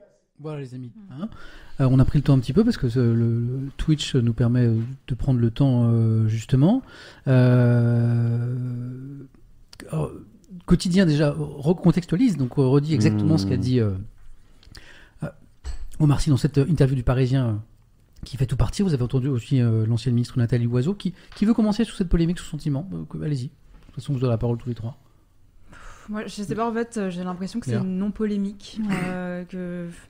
Pour ça, ça m'étonne que ça tombe en premier sujet parce que je, je suis d'accord avec Omar Sy. et Je Mm. me demande si ça avait été une autre personnalité, un autre acteur ou une actrice, euh, si ça serait sorti comme ça. Et si on le. À un moment, il dit, euh, dans l'extrait qu'on a écouté là, euh, c'est pas seulement ce que je dis, c'est aussi c'est moi qu'on vise. Ouais. C'est- ton sentiment aussi ou pas? Oui, j'ai l'impression. Enfin, je me demande Mm. si, si ça aurait été le cas pour euh, un autre acteur. Sur, euh, D'ailleurs, il y a beaucoup de gens dans le chat qui sont d'accord avec toi sur le mode, Mhm. mais elle est où la polémique? Mais il n'y en a pas, en fait. Ouais, moi non plus. Enfin, elle, elle- En fait- en elle- fait, moi, ça- moi, ça me- elle ça est me- dans la bouche de certains. Moi, ça de me- Nathalie ouais, ça, c'est vrai. Ouais. Mais moi, en fait, quelque part, si tu veux, je... c'est bizarre ce que je vais dire, mais je suis d'accord avec les deux. Mais parce que, en fait, Omar Sy, il a raison. Mhm. C'est vrai que que, que on s'est trop, enfin, on s'est vachement mobilisé pour l'Ukraine et c'est pas pas sur d'autres euh, conflits. Moi, je le sais autant mieux. que Pour le coup, j'ai couvert des conflits en Afrique dont il parle. Je suis allé au Mali, je suis allé au Niger, euh, je suis allé en Centrafrique et c'est vrai que quand tu rentres de Centrafrique, tout le monde s'en fout. Tu vois, par contre, tu rentres de l'Ukraine, d'Ukraine. Mm. T'es un héros, bravo, merci pour ce que tu fais. Donc c'est pas faux quelque part. C'est ce que dans le journalisme on appelle parfois la règle du mort au kilomètre. Ouais, c'est la ça Ouais, C'est voilà, la tout à proximité. Et c'est des blancs. Tu vas en... Elle a raison que ça ressemble à je sais pas Mm. quoi, Viroflay. Et c'est ce que disais moi encore à, à des collègues. J'ai dit, mais ouais, t'es à, t'es à Kharkiv, bah ouais, c'est des, euh, euh, des blancs qui boivent du thé bio. Et un... ouais, donc ils sont comme nous. En fait. Donc évidemment que bah, quand t'es blanc, euh, tu vois ça, tu dis, mince, en fait, ils sont vachement comme nous. Ils écoutent la même musique que nous. Donc il y a, oui, il y a un lien qui Et est- géographiquement, voilà, c'est- très oui, près Ça aussi. veut dire qu'aussi, ils peuvent quand même, euh, les chars, si on les laissait passer, ils pourraient aller jusqu'à chez nous. Donc ça, c'est pas juste de, une espèce de, de tropisme parce qu'on on se ressemble physiquement. Mais tu dis aussi, je Mais- comprends aussi ce que veut dire Ouais. Nathalie Loiseau. Oui, parce que si tu veux, le, je pense, moi, qu'est-ce qui se passe Euh, C'est que ça tombe. euh, moi, je pense qu'elle l'interprète mal, hein, mais Mm. je pense que ça- ce qu'elle dit, ça tombe au mauvais moment. Parce qu'en ce moment, au Mali, euh, les, les Français enfin, se sont fait jeter. euh, Ouais, que, Par le pouvoir malien. voilà, par le pouvoir malien. Mm. Euh, qu'il y a eu quand même des pertes de vie, qu'ils ont quand même été accueillis d'abord en héros, euh, qu'il y a derrière quand même les Russes, qui, elles, qui eux vont euh, gagner du terrain avec des milices, mais bon, c'est quand même les Russes. Donc c'est vrai qu'elle se dit, mince, c'était, c'était pas le moment. Mais en fait, je pense que ça n'a rien à voir. Et est-ce que, alors, C'est moi c'est mon sentiment sur cette Voilà, affaire, mais je me trompe Elle a peut-être. rapproché des trucs qui ont rien à Moi voir. j'ai Rien à l'impression que Omar Sy dit ça touche moins les Français, ces conflits lointains, parce que c'est loin des yeux, parce que c'est loin aussi, et parce que ce sont des, euh, ils nous ressemblent moins. Ouais. Hein, et j'ai l'impression, Nathalie. Loiseau, elle parle pas des Français, elle Non. parle du rôle géopolitique et militaire de la France Oui. dans certains pays d'Afrique Mais c'est deux choses différentes. T'as le gouvernement et t'as le public en fait. Alors, est-ce que c'est Nathalie Loiseau qui, qui mélange un peu tout Ou peut-être qu'il se. Je pense qu'elle a rapproché deux trucs qui avaient Ouais, rien à elle voir. surréagit Et sur un truc euh, qui n'a rien à voir avec ce que euh, Omar Sy euh, déclare dans le Parisien. Mais vraiment, ça n'a strictement rien à voir. D'ailleurs, Omar Sy le dit, Et- mais lisez, la, Mais lisez, oui, lisez il suffit de lire en fait. Pour... Et et c'est là où Léa a raison. Il n'y a absolument pas de polémique en fait. On n'est pas du tout sur les mêmes sujets. Je pense que Omar Sy, quelque part aussi, et on a été nombreux à le, à le remarquer aussi, c'est que sur l'accueil des réfugiés, si on prend l'accueil des réfugiés ukrainiens et l'accueil des réfugiés Syriens. euh, syriens, euh, ceux qui, sont, qui passent par la Libye quotidiennement euh, pour arriver euh, Mhm. euh, sur les côtes méditerranéennes, on voit bien qu'il n'y a pas le même traitement d'accueil de ces personnes-là. Et pourtant, ils fuient tous une guerre, Mhm. un terrain dangereux, euh, ils fuient pour des raisons diverses, mais ou parce que leur vie est en danger. Et je pense qu'Omar Sy, c'est aussi ça ce qu'il veut dire quand euh, il parle des conflits et, dans, et, et comment euh, on regarde ces conflits de façon Mhm. différente euh, d'un terrain à l'autre. C'est aussi ça, c'est que l'accueil des réfugiés pour les Ukrainiens a été incroyable et c'est très bien. Euh, attention, hein, je, je ne dis absolument pas le contraire.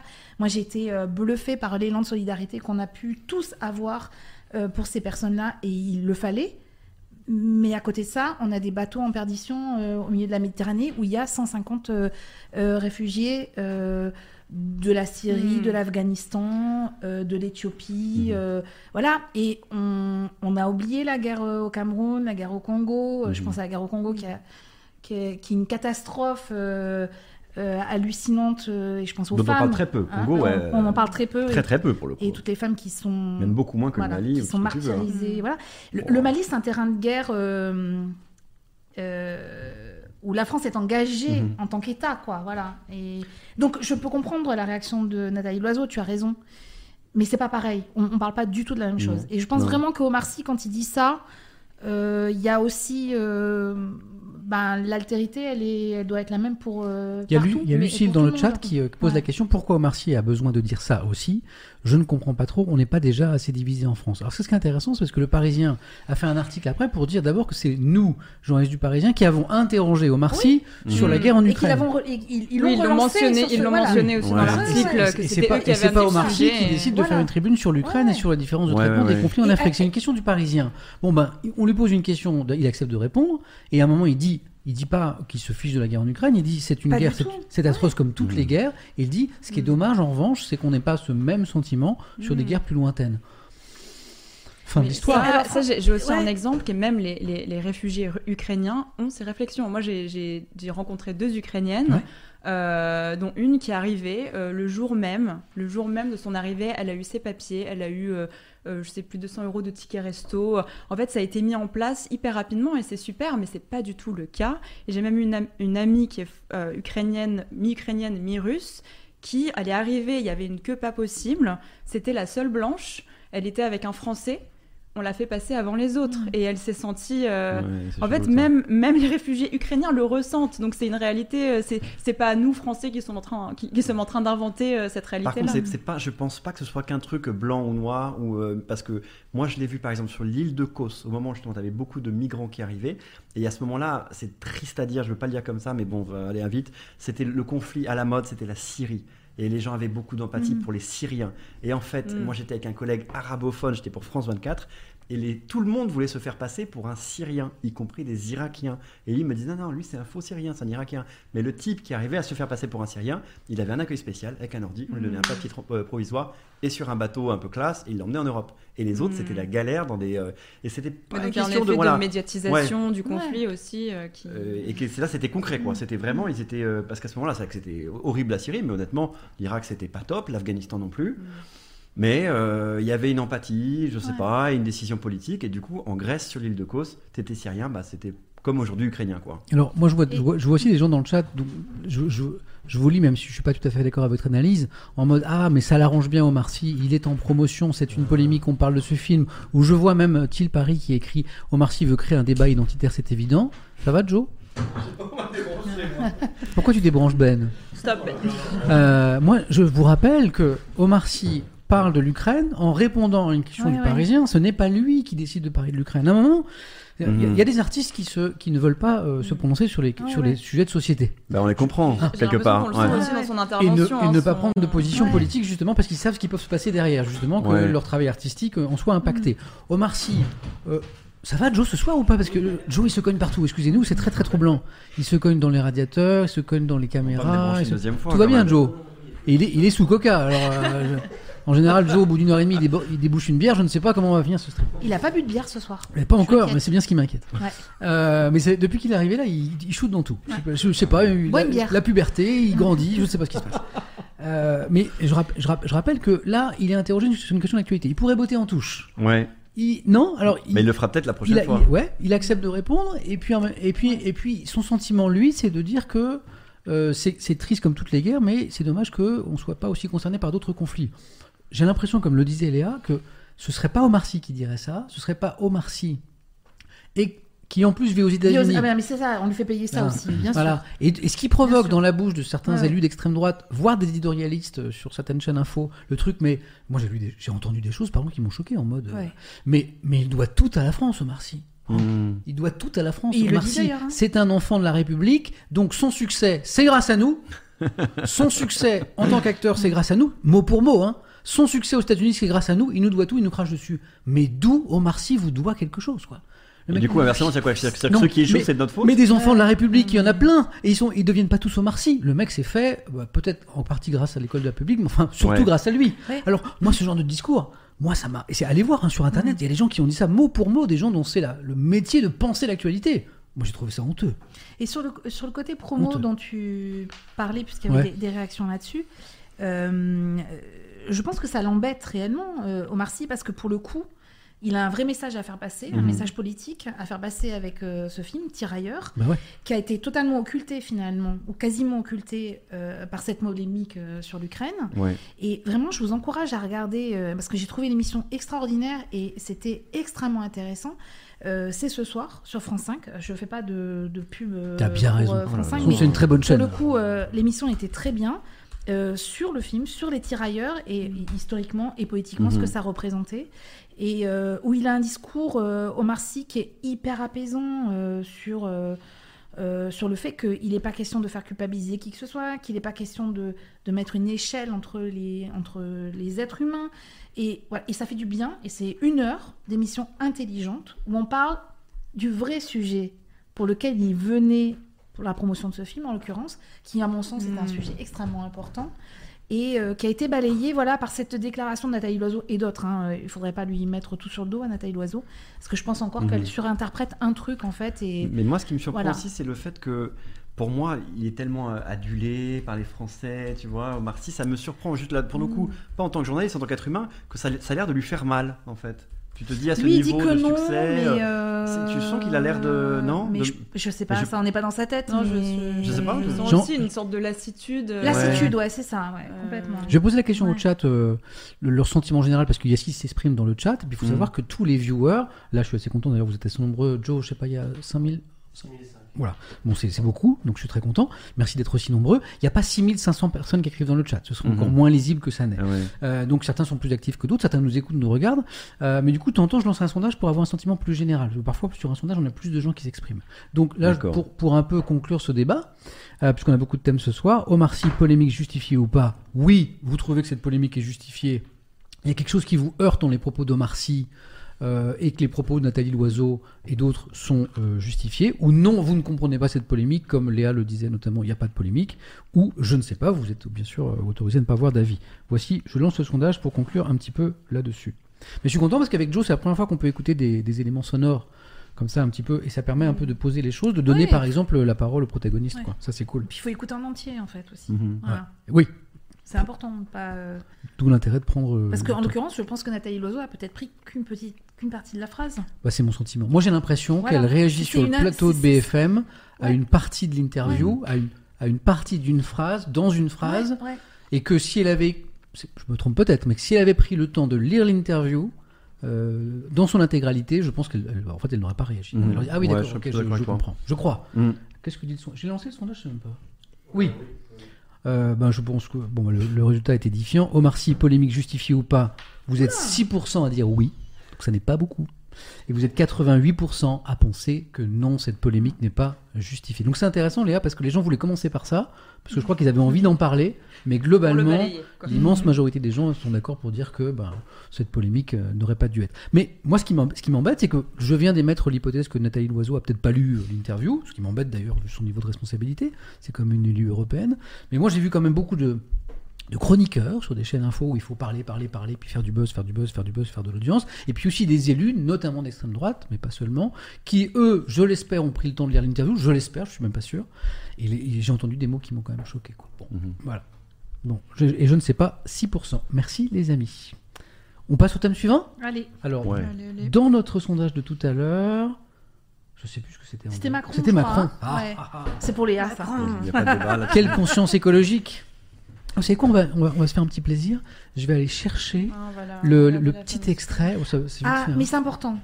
Ah bah oui, oui. Il faut oui. l'écouter. Oui. Euh, il faut écouter le, le paragraphe. Macron et on va dire euh, Je pense. urgence, non, sur, euh, crise climatique, ouais. Je vais vous trouver ça en deux secondes parce que c'est un extrait qui a été Ça, c'est- beaucoup. euh, Après, Faut pas prendre que la phrase. non mais. Mais même, Ouais. enfin, Mm. tu, tu vois, je, je pense que voilà. Alors je vous trouve ça. Ah oui, on vient de le faire avec Omar Sy. Ah. Il y a Il faut quelqu'un qu'on le qui dit fasse qu'il faut te donner de l'eau, Léa. Tu veux de l'eau? C'est Non, non, c'est bon, j'en ai. J'en ai j'en ai Elle dit que ça va, c'est bon. Putain, c'est trop court, 14 secondes. Je vais un petit peu plus long. Alors moi j'ai le discours en entier si vous Ouais, voulez. mais attends, je, je vais pouvoir tout le trouver, comme ça on va le faire écouter à tout le monde. Euh, Non, parce qu'il y a ses vœux et puis aussi Ah, je euh, les, les- je l'avais les prévu. questions, euh, euh, qu'il a fait sur l'écologie Ouais. euh, aux Français. Là, j'ai un, Macron, voilà, j'ai un petit extrait. Mon Joe, c'est bon pour toi? Le président Macron, lors de ses vœux, cette petite phrase sur, euh, sur euh, la crise climatique qui a fait en réagir. C'est parti. non? Non, ça, ça plaît pas en fait. Attends. Ah Il faut que je la relance, Ah je oui. pense. Attends, hop, là. Non? Ouais, parce que, euh, Je pense que je l'ai, je l'ai- c'est parce que je l'ai, je l'ai, je l'ai prévu ce matin et je pense qu'il faut que je la. C'est bon, Joe? Attends, il faut que je, la, reche- faut que je recharge la page, c'est tout. Euh, Où est-ce qu'elle est, Hmm. Mais Attends, je vais, la, je, je vais la prendre sur Twitter, c'est encore plus simple. Mais je voulais un truc un petit peu long. Je la cherche. Macron, crise climatique. Il est partout, mais là, il me fait. Ah, bah voilà. sont marrants quand même hein, sur, Ah. le, sur le chat. hein. Et si, écoute tout ça peut-être, Joe. C'est prêt? Let's go. Je repense aux vœux que je vous présentais à la même heure il y a un an. Qui aurait pu prédire? La vague d'inflation ainsi déclenchée, ou la crise climatique aux effets spectaculaires encore cet été dans notre pays C'est ça en fait. Ouais. Qui aurait pu prédire, prédire la crise climatique aux effets spectaculaires encore cet été dans notre pays? Alors là, il y a eu plein de réactions. De militants écologistes, de climatologues même, qui ont répondu De gens qui ont de des yeux peut-être. Ouais, et qui ont dit oreilles. qui aurait pu prédire la crise climatique euh, Six rapports du GIEC, euh, Ouais. 27 Depuis COP, 1990. 27 COP, les années 70, les années 80. Alors, est-ce que c'est nous qui ont du mauvais esprit? Et euh, le président euh, Macron voulait nous dire autre chose? Ou alors il y a des questions à se poser quant à la conscience écologique euh, du, du chef de l'État Euh, Léa, toi, tu es une journaliste euh, qui euh, se, se penche principalement sur euh, ces questions-là. Tu, tu Mm. nous as même dit que depuis l'âge de 16 ans, c'était ton ambition. Euh, comment tu as réagi à ces propos du président? Euh, Pour moi, c'est insupportable. C'est insupportable de cynisme ou de mépris euh, ou de mépris des Français et ces derniers, euh, ces dernières prises de parole et ces derniers choix, euh, euh, rien que d'aller à la Coupe du Monde du Qatar en, en pleine COP de la biodiversité, on voit où euh, notre président euh, fixe ses priorités.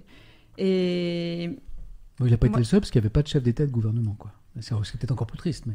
Oui, bah oui, oui, mais bon, bon, là, on, on parle de, on parle d'Emmanuel Macron et, et pour moi, il fait de la récupération politique. En fait,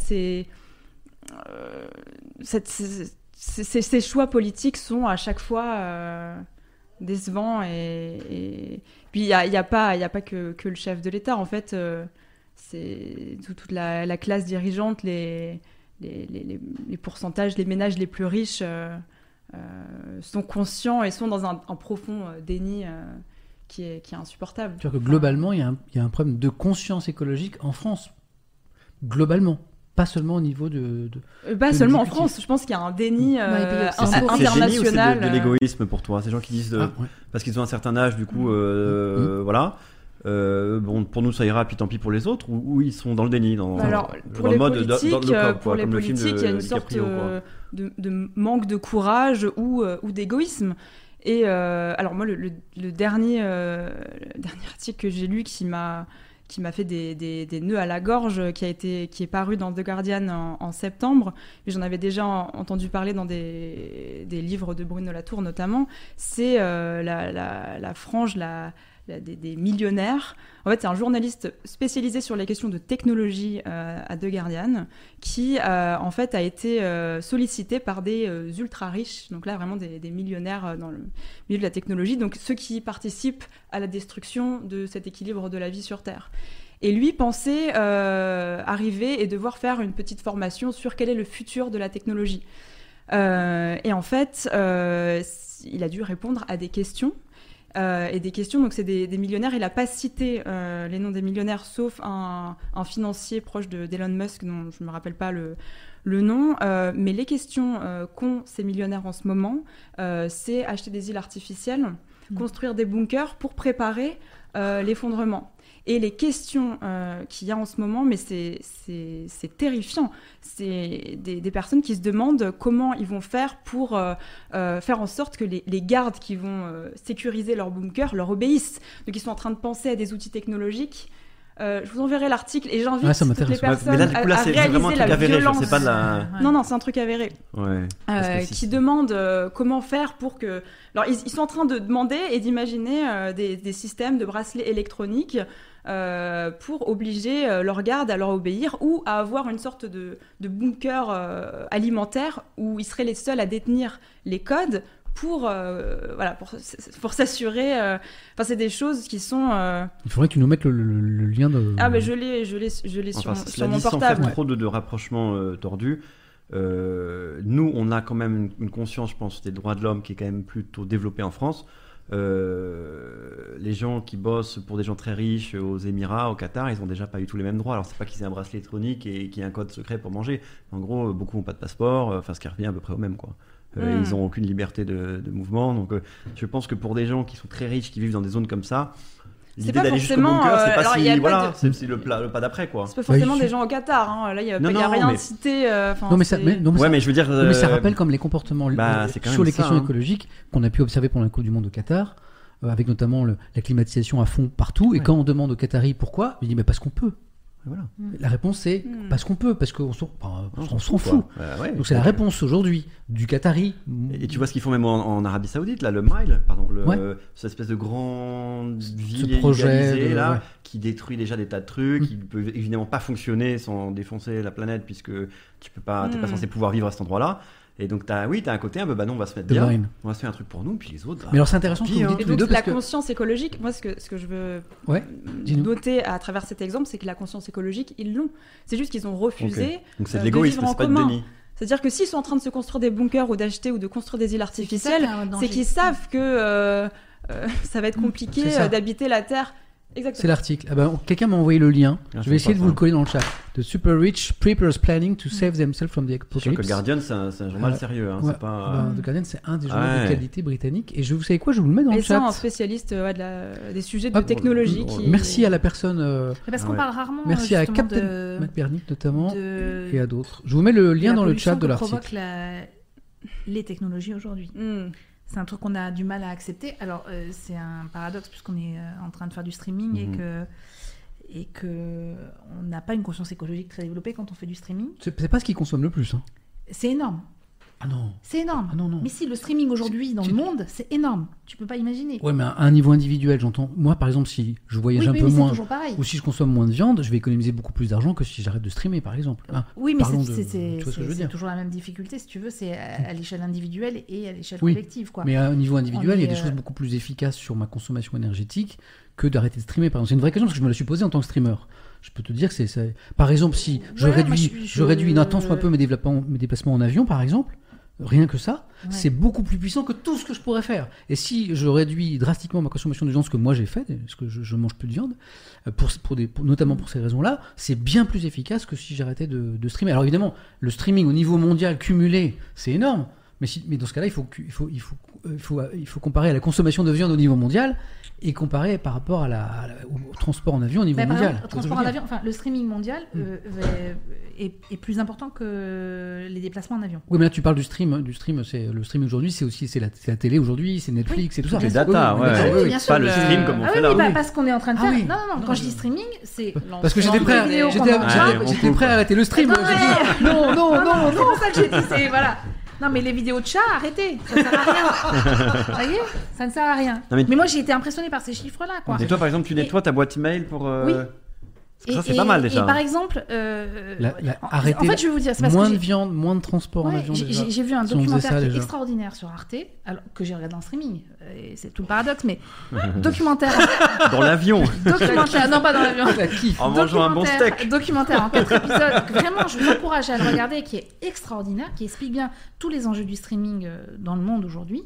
Euh, et par exemple, c'est idiot, mais vous avez une vidéo que vous avez vraiment très envie de regarder, vous la téléchargez et vous la regardez pas en streaming, juste en Mm. ayant téléchargé. C'est con, mais Ah ça, bon fait, ça, ça fait gagner euh, de l'énergie. C'est que des trucs comme ça. On sait que tout ce qu'on appelle les fermes, euh, où il y a de la data, hein, Ouais, tous ces, ordres, tous ces, ces emplacements qui sont en plus dans des zones géographiques Des euh, voilà, où il y a des problèmes euh, de- d'apport en énergie, sont des d'énormes consommateurs d'énergie. Donc il y, a- il y a quand même des, des questions à se poser. Il y a le bétonnier Et- qui va dans ton sens qui me dit Sam, attention, elle parle de l'impact total des technologies numériques, Exactement. pas juste du streaming. Je dois chercher les chiffres, mais on est dans l'ordre de grandeur. Oui, Pardon, oui, oui, c'est au-delà de, au-delà des déplacements en avion Wow. euh, d'ici, euh, euh, d'ici 2030, euh, si euh, je me souviens bien. Et, et- et juste pour revenir sur ce que tu disais, Léa, euh, à propos de la déclaration de Macron, moi, ce qui m'a, ce qui m'a choqué, et, et c'est parce que c'est un, un discours récurrent depuis quelques semaines qu'on a entendu de la part de Macron, mais de la plupart du personnel politique, Ouais. pour se dédouaner. Putain, c'est vrai, les incendies cet été, la canicule quand même, euh, on s'est rendu compte là. Tout d'un coup, on a compris. Mais qu'est-ce que vous avez pas compris avant cet été Ouais. en fait?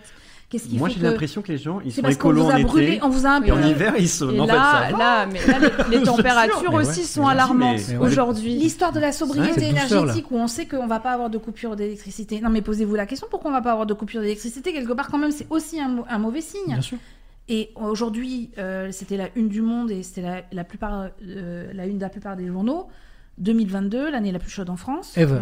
Et- de De l'histoire. l'histoire, depuis qu'on mesure les Et températures. euh, 200 000 glaciers qui sont euh, euh, voués à disparaître euh, à, à l'échéance 2100. Enfin, c'est effarant. Mm. C'est effarant. Les scientifiques ne savent plus quoi faire pour alerter, quoi. Mm. C'est- c'est- Donc, quand on te dit Ah, cet été, on s'est rendu compte de, de la de l'effet de la, de la crise climatique. Non, mais vous plaisantez. Vous- C'est c'est- c'est une blague. Il faut vraiment qu'on vous mette le briquet sous la, sous la gorge pour comprendre que euh, vous êtes, euh, Mais- vous mais- êtes concerné Mais par pour ça, revenir à. Macron, pourquoi Alors, bon, le président Macron, je Non, c'est suppose quand même une qu'il a- bonne question. qu'il a hein. lu les rapports euh, du GIEC, je suppose qu'on lui les a lus, qu'il voit, il voit à peu près ce que On c'est la COP. on, se- on on se suppose. demande. Euh, alors pourquoi Tout à l'heure, Léa était sur un début d'analyse qui était intéressant. C'est pourquoi, à ce niveau de responsabilité, hein, que c'est le Mhm. numéro un en France, pourquoi il n'y a pas un discours euh, ou plus euh, plus clairvoyant, plus conscient et, et voire plus offensif sur ces questions Et Léa disait, c'est un manque de courage politique. Est-ce que c'est parce que tu penses que les mesures qu'il faudrait prendre euh, seraient tellement impopulaires politiquement qu'aucun homme ou femme politique ne peut assumer Bah, de les prendre en France? C'est ton, c'est je- ton je analyse pense- ou pas? je, je pense pas, parce qu'on a eu l'exemple de la Convention citoyenne sur le climat, qui a été euh, enfin, un merveilleux exemple de démocratie où des citoyens qui n'étaient pas sensibilisés sur ces questions-là se sont réunis et sont ressortis euh, politisés. Mais ça, c'est des citoyens. Oui, c'est- des citoyens, Ouais. mais ça a été mis en place politiquement euh, Oui, par oui. les dirigeants. Mais Et les mesures n'ont pas été reprises. Oui, et à ce Et voilà, propos, Macron euh, avait promis Ouais. de reprendre et de faire un référendum même à la suite de ces Il mesures. avait dit je reprendrai la Et- quasi-intégralité. il Et dans sa dernière intervention sur YouTube, où il répond à des questions euh, des internautes, mais enfin, moi qui ai travaillé sur ces sujets, euh, je- j'entends des mensonges. Quand il dit, par exemple, que sur 100 150 propositions, 146 ont été acceptées, c'est un mensonge.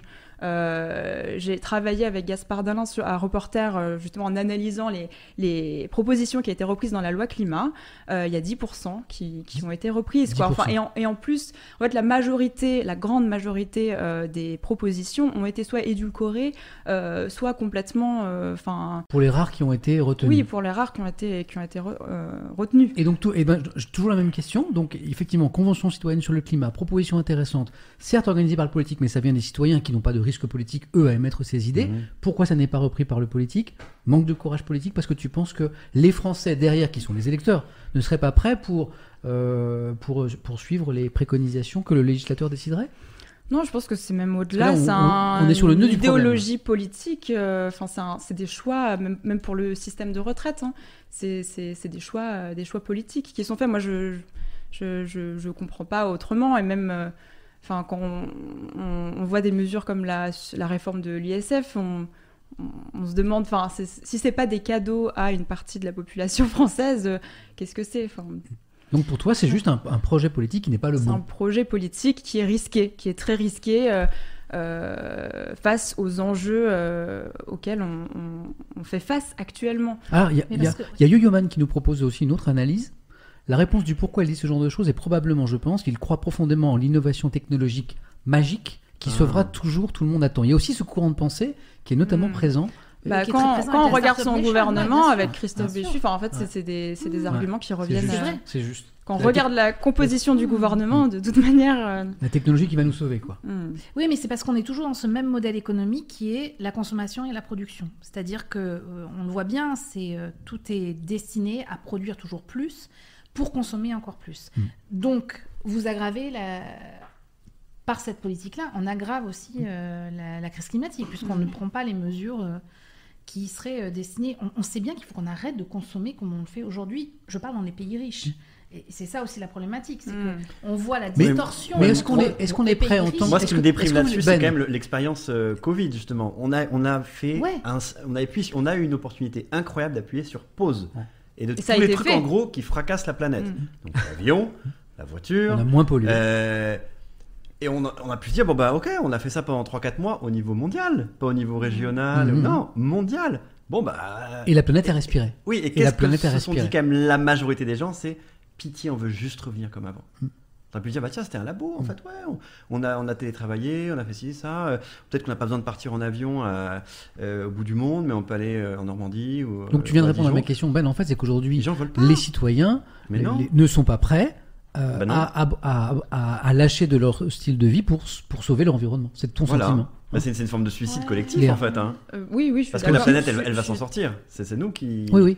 Nous en Mais c'est pour ça qu'on a besoin aussi du législateur et de, Ouais. de- du système réglementaire. C'est qu'en tant qu'être humain, on parlait des vidéos de chats. En fait, on a, on a un cerveau, les, enfin, tout, tout notre, tout notre, euh, notre Non, c'est environnement vraiment des est tentation. ouais. Et je veux dire, euh, incriminer euh, un individu, ça ne sert à rien en fait. C'est, on est tout, le- tout le monde est dans le même, euh, on est tous sur la même planète.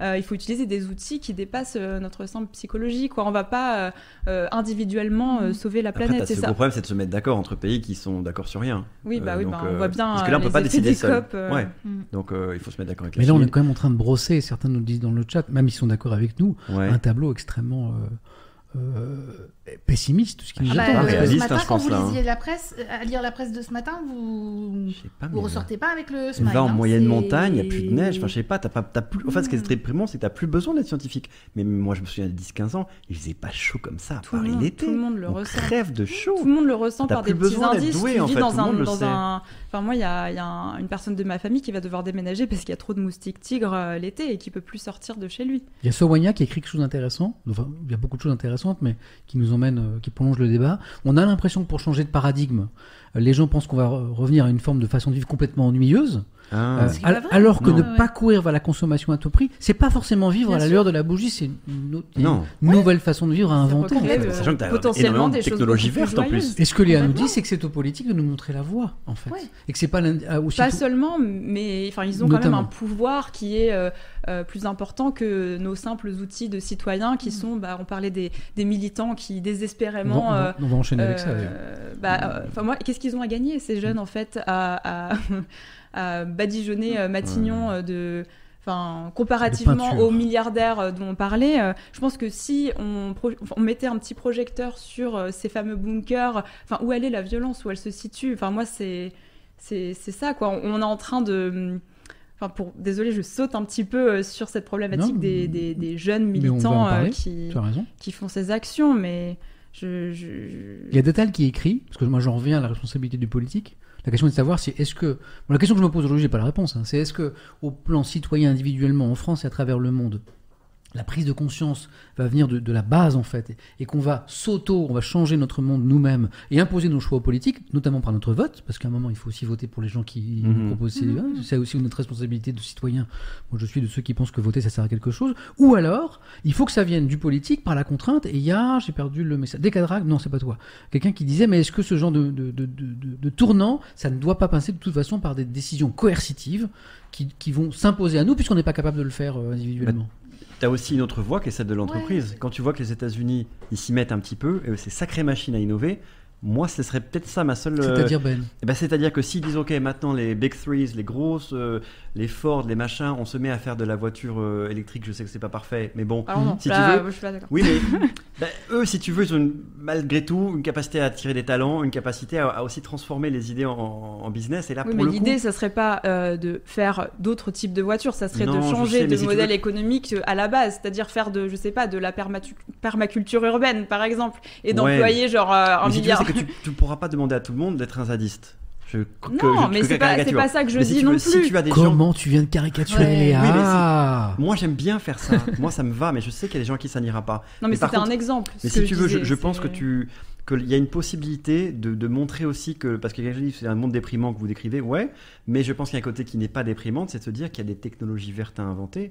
Il y a plein de trucs à inventer qui vont pas tout régler, mais qui vont quand même pour les gens qui ont envie de, de vivre euh, de nouvelles aventures et pas juste d'aller vers le moins. Hmm. Des gens qui veulent ralentir vers le moins, des gens qui Dans- veulent- et du coup ça, moi, ça ouvre quand même une fenêtre pour des gens qui Dans ont, euh, technologie, euh, pour euh, qu'on soit clair, il n'y a pas que les high-tech, il y a aussi les low-tech qui sont des systèmes euh, euh, à faible impact carbone, qui dépensent pas d'énergie, qui sont aussi euh, le fruit d'une intelligence humaine collective, enfin qui sont le fruit d'invention. Euh, mais voilà, dans technologie verte, parce que technologie verte, moi j'entends tout de suite solutions high-tech, Elon Musk, etc. Non, non, des non. discours qui nous ralentissent. Euh, J'ai envie de vous emmener vers ces jeunes militants, enfin je dis Ouais. jeunes Mhm. puisqu'ils sont globalement jeunes, euh, d'autres moins, de l'ONG qu'on a vu beaucoup en France euh, cette Mhm. semaine. Donc on va aller voir les images. D'abord, pour faire la transition, je vais faire un, j'ai fait un petit sondage parce que moi c'est la question que je me pose sur ce sujet. C'est est-ce qu'on doit tous euh, de- désespérer parce qu'on va jamais s'en sortir ou est-ce qu'il y a encore de l'espoir? Et donc je vous pose la question ce soir. Vous êtes euh, presque 8000, merci. Euh, Peut-on être encore optimiste en matière environnementale? Vous voyez l'idée? C'est est-ce que c'est foutu ou est-ce que vous pensez qu'il va peut-être se passer quelque chose quand même? Oui, non, je ne sais pas. J'envoie le sondage. Vous votez. Vous avez deux minutes. Et du coup, toi, tu vois la réponse, c'est ça? Et, Ouais, moi, moi, je... je- et moi, je vais Ouais. vous donner les résultats. Et en même temps, Parce qu'elle apparaît pas sur le chat. si et maintenant, je vais, puisque c'est, si d'un moment ça va s'apparaître dans le chat, normalement vous pouvez je cliquer dessus. vu, hein. Mais je vous montrerai. Et maintenant, on va enchaîner parce que Léa nous a un petit peu introduit vers ce sujet. Elle a eu bien raison sur l'histoire de, des actions de l'ONG Dernière Rénovation. Je vous rappelle les infos. Donc cette semaine, Matignon aspergé de peinture orange, orange par ses militants. Euh, Bercy aussi. Aujourd'hui, c'était le ministère de l'écologie. Interpellation à chaque fois, parfois un petit peu musclé d'ailleurs. Dernière rénovation, c'est une ONG qui s'est fait remarquer par d'autres actions. Blocage de route. Alors ça, on voit les images aussi. Parfois, il y a des gros bras qui sortent des bagnoles, Hmm. qui les prennent, qui les balancent sur le côté. Bon voilà, c'est parce qu'ils arrivent en retard au boulot. Euh, monument aspergé. Militante attachée sur un cours à Roland Garros. C'était aussi la même ONG. Action que le mouvement justifie par l'urgence de la situation climatique et euh, par le fait d'interpeller l'opinion publique et le gouvernement pour ce, pour ce qui se passe en France. Il y a d'autres ONG euh, notamment anglo-saxonnes, qui, qui fonctionnent un petit peu sur ce mode-là, avec des œuvres d'art qui ont été aspergées euh, ces derniers temps, ou des, ou des gens qui se collent la main. Est-ce que ce type d'action est nécessaire et efficace? C'est le débat qu'on va avoir. Je me mets le sondage ici, et j'aimerais vous montrer les images, euh, justement, des actions de ces derniers jours. Donc, je vais aller sur Twitter chercher... C'est simple, vous allez tout simplement sur euh, le compte Twitter de Dernière Rénovation, voilà, qui a posté les actions. Je vous montre la dernière sur le ministère de l'écologie. Joe, tu balances quand tu veux. Là, voilà. Pas pas pas. C'est- C'est l'enceinte KHS Non, moi je l'ai, mais j'avais pas de son. C'est pour ça que je l'ai arrêté. C'est l'enceinte qui est éteinte? Ouais, voilà. Parce qu'on a, une- on a une enceinte écologique qui s'éteint Ah ouais, quand elle est pas en activité. On a une enceinte écologique qui s'éteint quand on est en Ouais. activité. Let's go.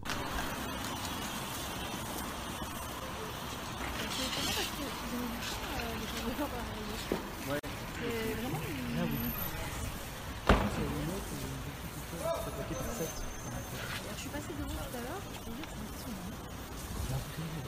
impressionnant. Ça part à l'eau ou c'est de la vraie peinture Alors euh, là, ils avaient eu du mal à C'est de la vraie vendre, peinture. Il y en avait encore beaucoup là tout à l'heure. Tu vois, ils sont pas interpellés beaucoup là. mais Je les laisse. euh, Qui est coupable Mais il y en a un qui a Le fait- gouvernement il y en a un est qui a fait- clairement hors la loi. euh, Derrière ces murs se cachent ceux qui décident pour nous, ceux qui nous condamnent. Peinture se nettoie. Ils garderont le sang sur leurs mains.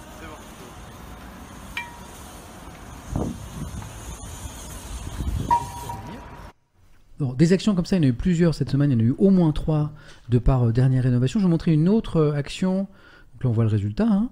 Euh, notamment une jeune militante qui est toute seule pour le coup se fait plaquer. C'est celle-ci assez violemment. Joe, quand tu veux.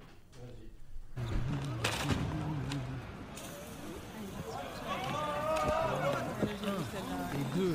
Trois et quatre et cinq, six, sept, six, sept. Bon, petit garde à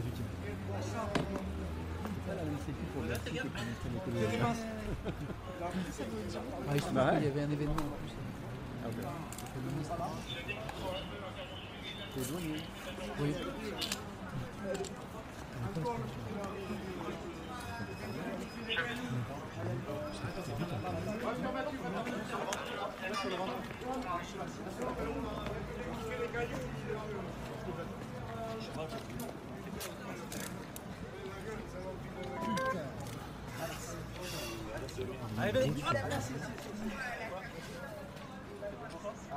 Voilà. Les amis, donc ça c'est le compte en fait de cette ONG, voilà. Euh, et il y a aussi, euh, ce qui, qui m'intéresse aussi, je voulais vous montrer rapidement, c'était aussi une, euh, quelques mots d'une des militantes qui a, parce que c'est des, c'est des- Mm. certains ont été placés en garde à vue, notamment cette jeune fille qui, s'appelle Charlotte, qui a 20 ans. On va écouter ces mots, euh, c'est très très court. Euh, il y a une journée, elle était encore en garde à vue, nous, nous disait euh, l'ONG. Et bon, elle est toute jeune, hein, et elle essaie d'expliquer pourquoi elle a fait cette action. aussi. Alors, bon, vous allez voir, elle est assez émue. Juste. J'ai envie de vivre. Et.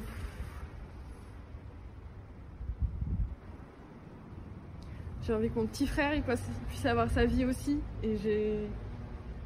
En fait, j'aimerais que dans 10 ans, que les choses elles aient changé ou pas, j'aimerais pouvoir lui dire j'ai fait ce que j'ai pu.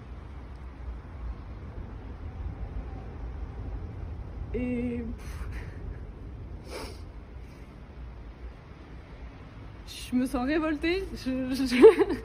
J'ai envie de dire que tout le monde devrait, devrait faire comme moi. Parce qu'en fait, il faut qu'on s'y mette tous si on veut un espoir que quelque chose change. Mais de toute façon, je peux pas faire plus que me bouger moi-même. Donc, euh, donc je suis là aujourd'hui et, et je vais pas lâcher le morceau parce que. Parce qu'en fait, je serais pas capable de vivre une autre vie avec les conditions actuelles. Voilà pour les mots de cette jeune militante. C'est intéressant parce que je, je vois dans le chat beaucoup de gens qui ne comprennent pas ce type d'action. Ils disent ça sert à rien, c'est ridicule. Encore une fois, c'est pas parce que c'est exprimé dans le chat que c'est le sentiment général, d'où l'intérêt du sondage qu'on fera peut-être euh, tout à l'heure. Je donne juste le résultat du sondage que j'ai Mm. lancé tout à l'heure parce que il est intéressant. Peut-on encore être optimiste en matière environnementale? C'est une vraie question que je me pose. Vous êtes 64% à répondre non.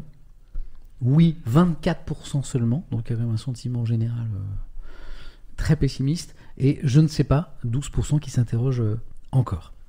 Alors, quant aux images qu'on vient de voir, c'est intéressant parce que je vois beaucoup de réactions hostiles dans le chat à ce genre de d'action, ce qui ne veut pas dire que c'est le sentiment général, on fera peut-être un sondage Sachant tout à l'heure. qu'on a un public plutôt jeune quand même. hein. On a, oui, euh, alors Enfin, plus jeune que des médias euh, traditionnel, traditionnels. exactement. Ouais.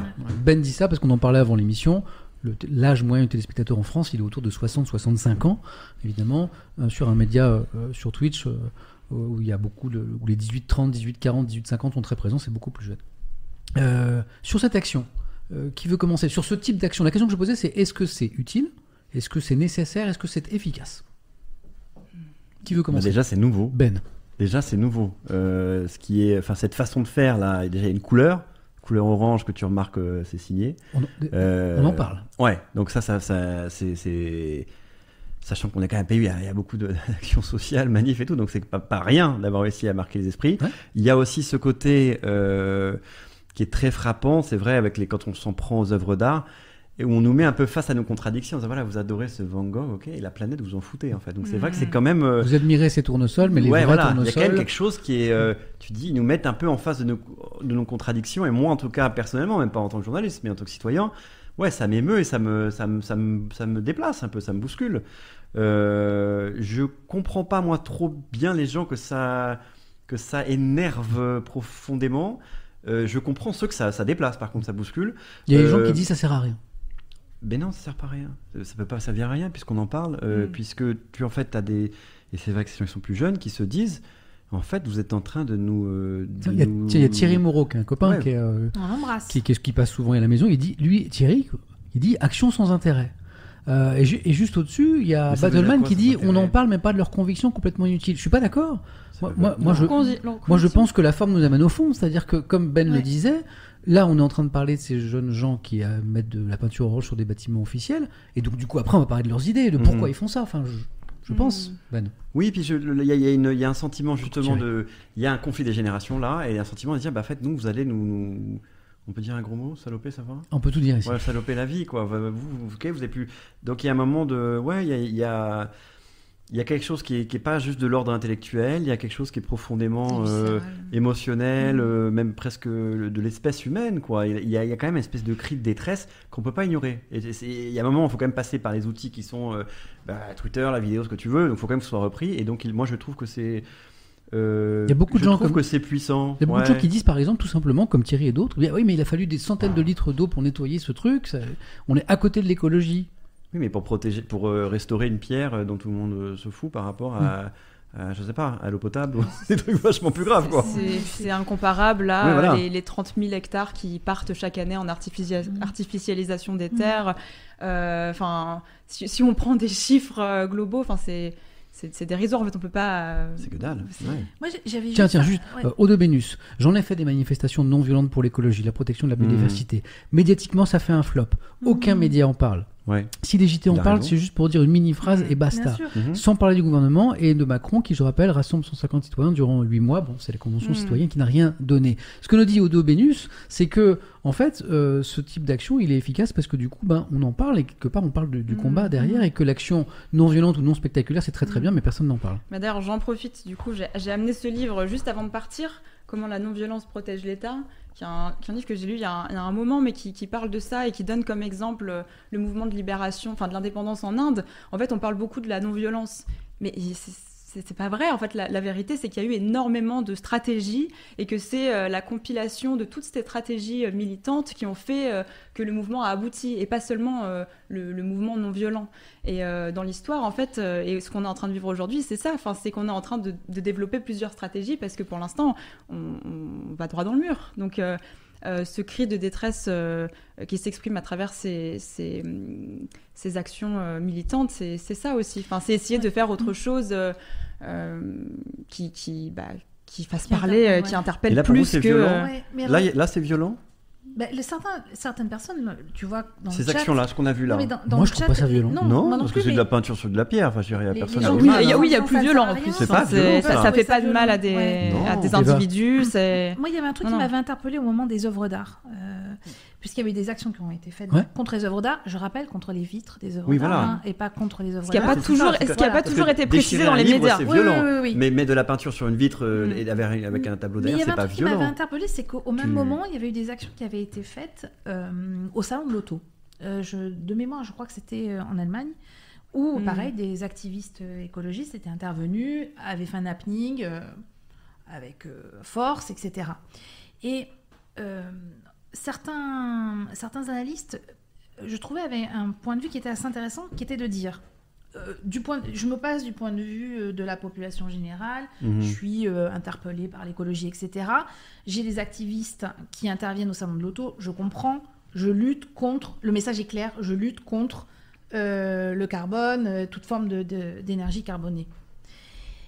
Le le musée, le message était, est, est plus complexe, c'est-à-dire que c'est- c'est- ça, ça nécessite une réflexion, c'est-à-dire que on va pas viser le grand public quand on fait une action comme ça. Hmm. Vous voyez ce que je veux dire? C'est-à-dire que le message, il, il faut l'interpréter, il faut comprendre Oui, ce c'est- qu'on c'est veut c'est dire. assez simple. C'est qu'est-ce qui a de la valeur pour toi? Hmm. Ça, ça, ça paraît tu trouves que simple. ça c'est un trésor. Ouais, et ça par paraît contre, ta simple, planète, mais ça fous. nécessite Ça une phrase d'explication. Là où quand tu vas attaquer une bagnole, tu sais que Bien, c'est justement, contre les énergies c'est pas que je veux, fossiles. je veux changer de thème, mais Ouais. pour le coup, si les gilets jaunes avaient été aussi violents que ces écolos, moi je prends, hein, pas de souci, Oui. hein, parce qu'ils n'ont Mm. pas juste mis de la peinture jaune, hein, ils ont fracassé des, des boutiques à Paris, euh, des, des bureaux de poste. Euh, Enfin, je veux dire, ça c'était hyper. Pour le coup, Mm. c'était. il y a pas, ils n'ont pas attaqué des gens physiquement, mais il y a eu pour le coup beaucoup de casse. Là, pour moi, c'est tu salis, mais c'est pas violent. Enfin, je sais pas. Vous trouvez Ah ça non, non, violent je, je dis pas que c'est violent, mais je, je- c'était simplement sur le côté euh, quand on veut faire passer un message Ouais. euh, de cette façon-là, c'est-à-dire avec une, avec une. Tu trouves que c'est Je trouve trop que ça manque de pédagogie. Eh ben, parf- mais pas pour moi. Hmm. Mais parce que moi, je suis informée. Hmm. Euh, tu vois ce que je veux dire? Et ça aussi, que- ça aurait été le rôle des médias, parce qu'il y a des médias, par exemple, je, je disais, qui ont même pas précisé que, la- que la, que Qu'il y avait des vitres qu'il y avait des vitres. Ouais. Et ça, tout simple, enfin, c- Ouais. ça aurait pu déjà calmer une partie. euh, Il y a, il y a Black or White 75 qui a écrit, et ça, ça reflète une, une partie des gens qui sont avec nous ce soir. Ça fait parler, mais ça mène aussi à radicaliser les gens dans des positions pour ou contre. On Hmm. parle toujours plus, on n'agit toujours pas, les gens se radicalisent sur des avis et positions. L'action de, Ouais. devient elle-même plus compliquée à cause des désaccords. Certains estiment que ce genre d'action, euh, très spectaculaire, Léa, dis-moi ce que tu en penses, peuvent euh, amener à, à, à- à- à des- à bloquer, en fait, à, à provoquer des réactions ben, comme celles qu'on est en train de lire pour partie dans le chat. On va faire un sondage dans un instant.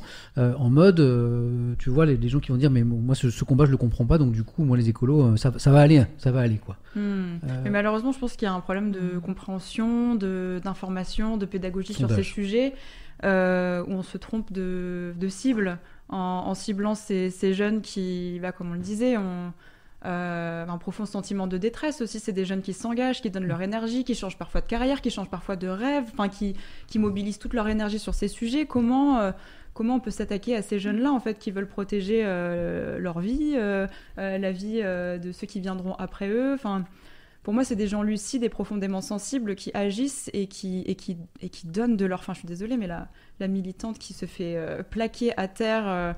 euh, euh, Enfin, voilà ce que, ce que se prennent les personnes qui aujourd'hui euh, luttent pour euh, des conditions de vie habitables euh, sur Terre.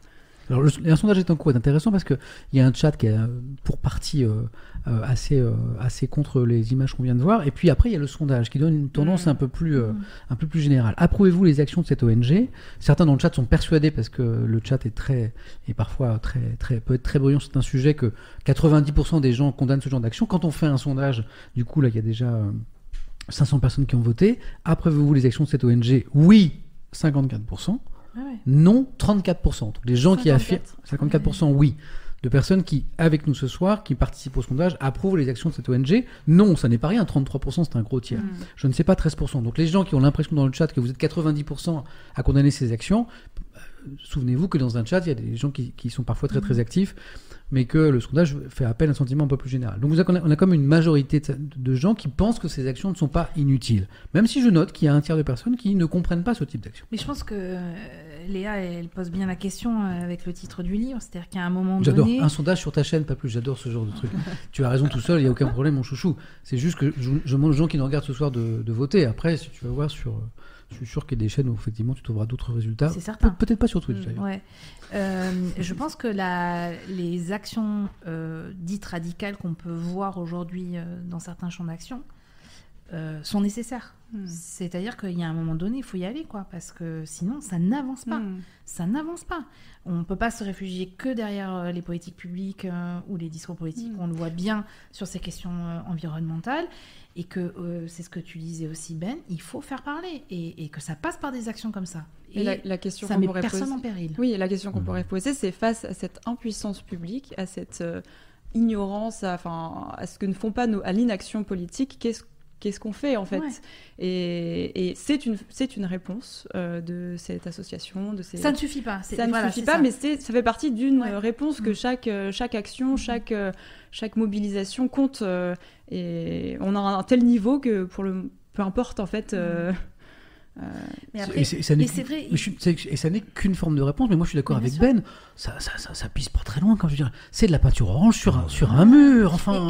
Et, et- et là où il a Et les médias en parlent, donc finalement et- le et truc Ben, t'as- t'as fonctionne. utilisé, moi, C'est pas si grave, ouais, si. ouais. C'est moi qui suis euh, complètement Non, non, non, non, moi je, moi, je, je- C'est de la peinture orange voilà, sur un mur. c'est- c'est- Les gens qui se mettent en colère parce qu'on a mis de la peinture orange sur un mur, je suis ouais. désolé, je vous comprends pas trop. Mais il n'y a pas d'enfant.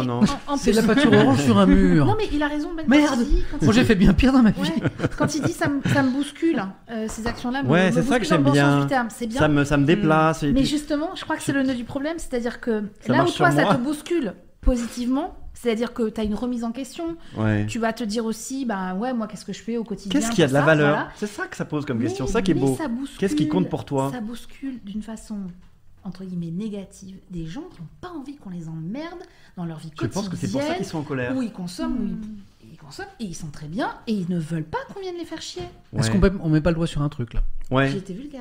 Non, ben moi Non, je mais c'est pense ça, que ils se c'est- mettent en colère parce qu'ils se, ils veulent pas avoir cette réflexion-là. Ils- ils- ils ont pas envie de bousculer. Et aussi que nous, Mais bien on sûr. est, on est, on est Et pas malgré que sur tout. ce euh, sujet-là. pas agréable, C'est pas que c'est sur pas ce agréable. sujet-là. Il y a Mm. plein de sujets aujourd'hui dans la société où ce sont les jeunes qui viennent nous bousculer, pour le dire vite, et on est soit bousculé positivement, c'est-à-dire que ça nous permet de réagir, de réfléchir, de Mhm. voilà, d'avoir euh, de l'esprit critique sur euh, tout ce qui peut arriver, soit on est bousculé dans le sens, euh, ils m'emmerdent ces jeunes là. Je suis bien dans ma vie, quoi. Faut arrêter.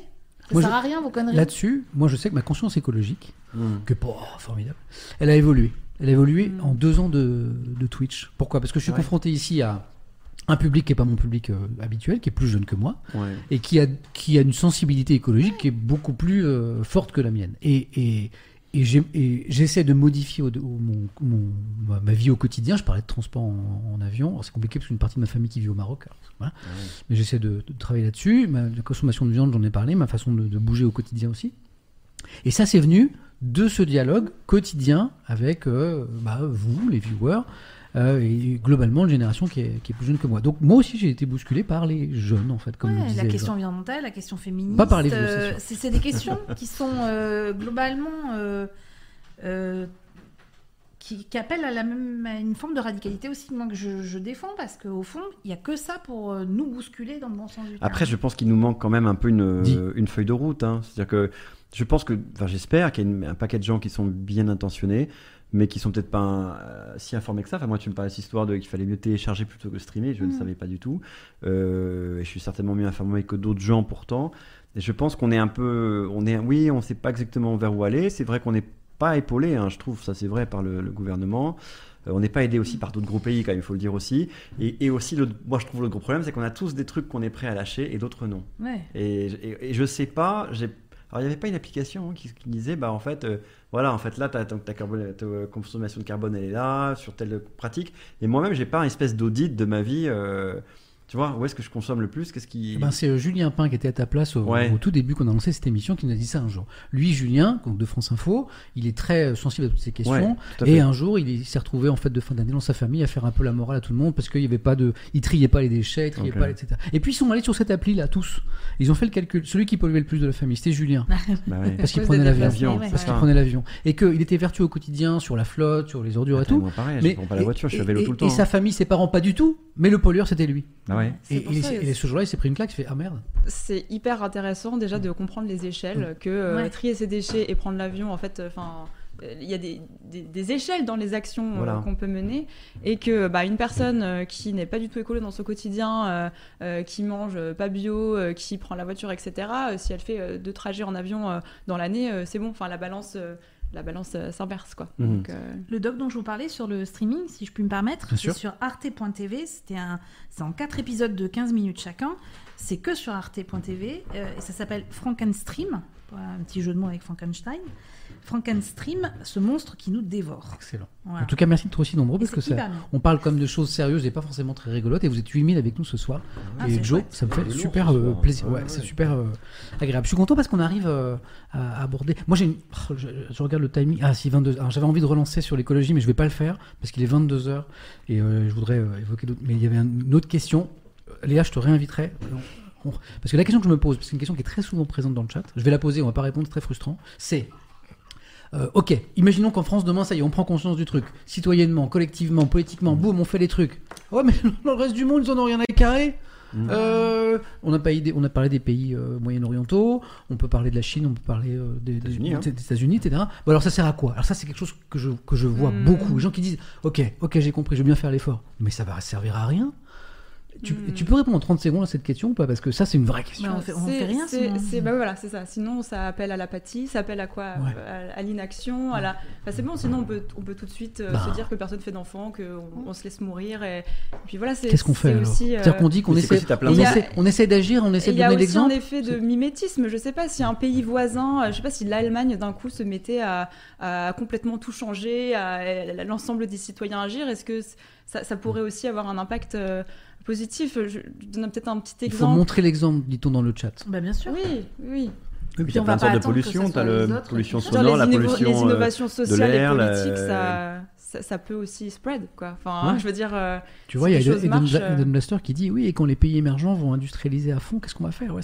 Ah, mais ça, c'était une vraie question qui a Ça, été euh, débattue au moment de la COP27. Là, euh, hmm. Moi, c'est vrai que pour- là aussi, c'est une question que il faut qu'on les aide. dire. Il faut, il faut que les pays riches aident les pays. on a une responsabilité en plus sûr. dans beaucoup plus que certains pays euh. Mhm. du sud notamment. Enfin, Sinon, il y a Prise qui dit mangeons les riches. Ouais. Et moi, j'ai arrêté la viande. euh, non, c'est pas une solution. Hein. D'ailleurs, maintenant, dans mes. Oh là là, là. je sais- là, il y a une partie des trucs vé- végétariens. Je sais- mais comme ils se ressemblent tous, c'est je- c'est compliqué. Pourquoi je Techniquement, il reste une demi-heure. Parce que j'ai- j'aime bien libérer mes invités pas trop, pas, trop vite. Ça va, ça, sujet, ça c'est va vite, hein, c'est fou. ça hein. va vite, Ouais. ouais. Alors attendez. Alors après, on- donc on a fait, on a fait en 1, on a Omar fait Omar Sy. On a fait Macron, la conscience écologique. Du coup, on a enchaîné assez logiquement sur les, les actions de Mm. l'ONG. Qu'est-ce qu'il y avait après? Il Qu'est-ce la jaunes. retraite et les Gilets gilets jaunes. jaunes. qu'est-ce qui Gilets souhaitait nos jaunes et la amis? retraite. C'était la retraite, je en crois. En lien même, aussi, temps, hein. euh, en même temps, les deux sujets sont un Ouais. peu liés. hein. Ouais. Ouais, bah, retraite et ouais. gilets jaunes. Ouais. Enfin, si Et on- puis euh, la chasse, on pourrait aller assez vite, je pense, sur l'appli chasse. Je pense que tout le monde est assez d'accord. Ouais. Donc la retraite, parce qu'effectivement, euh, je pense que ça, c'est c'est c'est quelque chose qui va nous occuper pas mal en début de semaine prochaine. Pourquoi? Parce qu'après une longue attente, normalement, début de semaine prochaine, mardi, j'ai bien compris, le 10 janvier, le gouvernement doit enfin préciser les contours de sa réforme des retraites. Bon, pas trop de suspense sur la philosophie générale, on a compris, on va falloir, il va falloir qu'on travaille plus. Hein, c'est ce que dit le Ouais, plus gouvernement. longtemps quoi. Le- plus longtemps, plus longtemps, pardon. Mm. Plus longtemps, le président Macron tient cette réforme, hein, il l'a dit. On attend les précisions, report de l'âge légal de départ à la retraite à 65 ans contre 62 aujourd'hui quand même, hein, c'est plus 3 ans, ou alors 64 ans avec accélération de la réforme Touraine, je précise d'un mot, euh, c'est euh, l'augmentation de la durée de cotisation pour euh, avoir droit à une retraite à taux plein, c'est ça, la réforme Touraine. Une seule certitude, une très large majorité des Français n'en veulent pas de, les sondages sont catégoriques, on est sur de 70-75%, ne veulent pas de cette réforme. On reste comme ça. On reste à 62, voire quand on pose la question plus loin, on dit, non, non, on descend même, 60. on voudrait partir à 60. Il y a aussi un sondage qui dit que une part, plus de 72% euh, aimeraient qu'un mouvement comme celui des Gilets jaunes euh, reprenne. Quoi. Très bon enchaînement avec euh, les gilets jaunes dont on parlera tout à l'heure. Donc beaucoup de questions en suspense, en suspens pardon. Qui a raison? Est-ce que- c'est l'exécutif qui affirme que cette réforme est nécessaire? Parce qu'ils disent qu'il faut sauver le système de retraite ou, ou alors c'est un deuxième discours on a besoin de l'argent pour faire d'autres choses pour sauver l'hôpital public, l'éducation, tout ça. Est-ce qu'il faut faire cette réforme? Est-ce que c'est les Français qui ont raison, qui sont pas convaincus, qui disent on n'a pas du tout besoin de cette réforme, le truc tient, ça dépend de la lecture des rapports du, Mm. La Conseil d'orientation du corps, du corps, merci Oui. beaucoup. Euh, et pourquoi, autre question, le gouvernement a-t-il perdu cette bataille de l'adhésion Parce que que cette réforme passe ou pas, la, les- la population n'en veut pas? Alors beaucoup de questions. Allez-y. Eva, t'avais plein de Eva. chiffres. Non, mais alors moi, ça. En fait, Je sais que vous avez bossé sur Moi, je fais des chiffres, Moi, je, avez ouais, bossé non, sur non, le mais, sujet. euh, préambule, je suis pas économiste et euh, même quand on écoute les économistes qui ont tous des avis différents, c'est euh, franchement, euh, même en ayant fait euh, l'ENA, Harvard et, euh, Mais t'as raison. et HEC, on comprend ce que tu rien. as fait, toi, d'ailleurs, Pardon, on comprend trois. rien. Non, mais j'ai- pris vraiment du temps depuis euh, Mm. plusieurs jours pour essayer de Mm. Vraiment, pardon, hein, mais c'est incompréhensible parce que chacun il voit ce qu'il veut dans les. Il, il parle de scénarii, alors il y a quatre scénarii, mais en fait il y en a six, non il y en a huit. euh, euh, ça sera déficitaire, c'est pas déficitaire, on n'en sait rien tout ça. Moi, ce que je trouve intéressant dans ce débat-là, Mhm. c'est d'abord quelle place on donne dans notre vie au travail et que représente le travail pour nous aujourd'hui. Et, euh, et qu'est-ce que je veux faire de cette vie euh, une fois Mhm. que mon travail sera terminé. Et alors, je voudrais juste vous donner un chiffre, moi, qui me fait, euh, qui m'a fait, enfin, que- c'est devenu une marotte. c'est Alexandra Ben Saïd, donc qui fait une émission sur Inter, On n'arrête pas l'écho, qui a, qui a sorti un livre. Elle n'arrête pas de citer le service public, elle est très bien cette. Ouais, je suis sur le service public à Mhm. fond, hein, tu as vu. hein. Et qui donne un chiffre assez hallucinant. Parce qu'on parle tout le temps, vous savez, de la moyenne d'âge euh, des Français, enfin, ou de la population mondiale, 80, 82 ans, voilà. Mais il y a un chiffre qui est extrêmement intéressant, c'est la moyenne d'âge en bonne santé. Ouais. C'est-à-dire Voilà. la moyenne d'âge où vous n'avez pas besoin d'une... Vous êtes en bonne santé, vous n'avez pas besoin d'une aide au quotidien, Autonome. Ouais. être autonome, être voilà, en forme, de pouvoir... J'ai vérifié, hein. donc ça a un tout petit peu grossi. Le dernier chiffre était de 2016, là il y a eu un, un chiffre en 2021, ça a un tout petit peu augmenté. C'est 65 ans. Ah putain. Oh lord. C'est 65 Et c'est la ans. moyenne. Ah putain. C'est la moyenne. Ouais. Donc, Et c'est la moyenne. à partir de là, vous comprenez bien que le débat, il est complètement. euh, on, on le regarde différemment. Quand on sait que c'est 65 ans, ça veut dire que tout ce qui est du débat sur la pénibilité est, à mon sens, de premier ordre. Parce que moi, mon métier, je sais que je peux le faire euh, plus longtemps que 65 ans, Oui, a il est- priori. il est et encore, pénible que d'autres. il faut bien que j'ai mon cerveau euh, en, en bonne place, etc. Ouais. Mais que euh, ma boulangère, que les enseignants, Les que- égoutiers dont- que les dont Léa parlait. Soignants, soignants. enfin, la pénibilité, c'est quand Ah même ouais. le premier critère sur lequel on devrait s'interroger. Et donc, cet âge de 65 ans m'a totalement scotché. Parce que je n'imaginais pas ça. Moi, je, je pensais qu'on était tranquille quand même euh, plus tard, quoi. Donc, ça veut dire que, comme tu disais, c'est une moyenne. Ça veut dire qu'il y a des gens qui sont pas autonomes, qui ne sont plus autonomes, qui ont des problèmes de santé bien avant, d'autres qui peuvent euh, vivre plus longtemps et de façon correcte, mais que c'est pas la majorité de- des Français. Et je trouve que ça, quand même, que ça donne un, autre éclairage sur le débat qu'on a en ce moment sur cet âge. Bah, pour moi aussi, l'autre question qui se pose, c'est est-ce qu'on a, est-ce qu'on a encore euh, la possibilité de, de débattre, euh, enfin les institutions, le Parlement euh, en France? Il y a une question de Voilà, démocratie est-ce que- qui est est-ce qu'en fait, euh, est- si c'est plié parce que ça va passer en force, tu dis bah à quoi bon en parler quoi? Tu te dis, euh, enfin là, t'as un, un sentiment quand même de, de, enfin, de Parlement qui sert, euh, qui sert plus à rien. Bah, il peut- de Espèce de- d'enregistrement. Ouais, espèce de déco, de débat, mais le 49 Bon, ça, c'est Ouais, la bah, 5 bah, quand même, ça République. fait Ouais, mais là, c'est quand même, ça a été beaucoup utilisé. Enfin, c'est sais- pas le premier c'est gouvernement quand même, qui en- euh, mais qui en à, use et en à cette fréquence. Non, ouais, Non, cette non, c'est- fréquence, et- c'est. c'est à cette Et, fréquence. et là, c'est quand il y a eu même. d'autres gouvernements euh, qui, l'ont fait. T'as euh, t'as le sentiment le de. gouvernement Rocard, notamment. T'as le sentiment, oui, que de toute façon, en fait, on parle, je sais pas, oui, ils vont s'affronter, mais en fait, ça va passer. Mais ça pose la question de la, hyper déprimant ça pour le pose la question de la réaction dans la rue. Ouais. C'est-à-dire que si on a 70-75% des Français qui ne veulent pas de cette réforme, si cette réforme se fait malgré tout, la, Mais voilà, que- c'est la légitimité. la question que se pose le gouvernement lui-même d'ailleurs, c'est qu'est-ce qui va se passer dans la rue après? Est-ce qu'il va y avoir manifestations, conflits sociaux, plus euh, espèce d'agrégation des luttes, comme on dit parfois, ce qui s'est passé avec le mouvement des Gilets jaunes par exemple, et quelque chose de, de potentiellement violent? Ça, c'est la question. C'est une, des- c'est une, c'est une- c'est une vraie Oui, question. oui, parce qu'elle repose sur la légitimité et la Mm. colère face à cette idée que soit on, on estime qu'on joue le jeu de la démocratie et que les gens ont le droit de voter, de, choisir leurs dirigeants et que du coup ces dirigeants débattent et sont à peu près représentatifs autant que possible des opinions. Mais si on casse ce contrat-là, tu, tu m'étonnes que Le les gens... président Macron, il dit, pour répondre à ta question, il dit Ouais. Moi j'ai été élu, euh, je me suis présenté pour un deuxième Ok. mandat. Dans En mon disant, oui, programme, c'était- oui, il y avait les ouais, réformes des retraites, donc c'est bon. Oui, on est, Gigot. on est, Ouais, on est- c'est son il y a- argument. si dans ce cas-là, on- oui, dans ce cas-là, on ferme le Parlement, on économise soix- 577 ETP, comme on dit en, à France Télé. Équivalent plein. Voilà. Équivalent plein. Et puis, et puis, et puis leurs 5 assistants, je sais pas combien. bah, je veux dire, euh, oui, là, moi, il y a, il y, a, il y, a, un- il y, a le- il y a un contrat qui, qui, qui est quand même fragilisé fortement. Et Mais- moi, ça me fait flipper ça. Mais l'argument de, de Ouais. l'exécutif qui est cette réforme, elle est nécessaire, elle est obligatoire. Mais sauf que Mais cet argument-là, question-là, en fait, ouais. enfin, il y a eu, euh, je sais pas, moi j'ai regardé un peu la chronologie des réformes des retraites parce que j'en entends parler de quand même un petit peu Bah, depuis un petit moment. Enfin, ça fait 30 ans que c'est Mm. les mêmes arguments, donc si ça avait marché, au bout d'un moment, enfin, en fait, c'est toujours cette question de déficit euh, qui, est, qui est posée.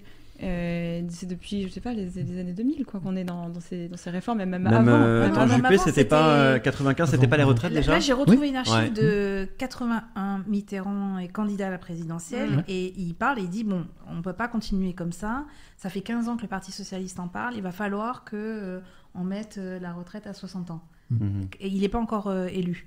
Et, et après, il y a une accélération des réformes. 60, euh, 62, voilà, bon, euh, maintenant depuis 60, Touraine, 65, euh, ouais, et, et demain, euh, Ouais, ouais. qu- quel âge? Alors, ce qui est intéressant, c'est que les fameux rapports du corps du Conseil d'orientation des oui, retraites, aussi, il y a deux lectures, c'est-à-dire que ce sont des, des gens différents qui lisent les mêmes rapports, mais qui n'en tirent pas les mêmes Ouais. conclusions. Et Vous qui avez ne prennent pas aussi les mêmes euh, dates. Parce que si on prend, ouais. si on, parce que le, le rapport qu'a commandé le gouvernement, c'était euh, jusqu'à euh, c'était de 2010 à euh, 2030. où Voilà. Là, on voit un déficit. Mais en fait, si on dézoome, et moi j'étais assez euh, Mm, choquée de voir ça, c'est que sans réforme, le système de lui-même revient à l'équilibre dans euh, les, les scénarios de croissance les, les, les moins pessimistes. Quoi. En gros, aujourd'hui, il n'y a pas de problème de financement.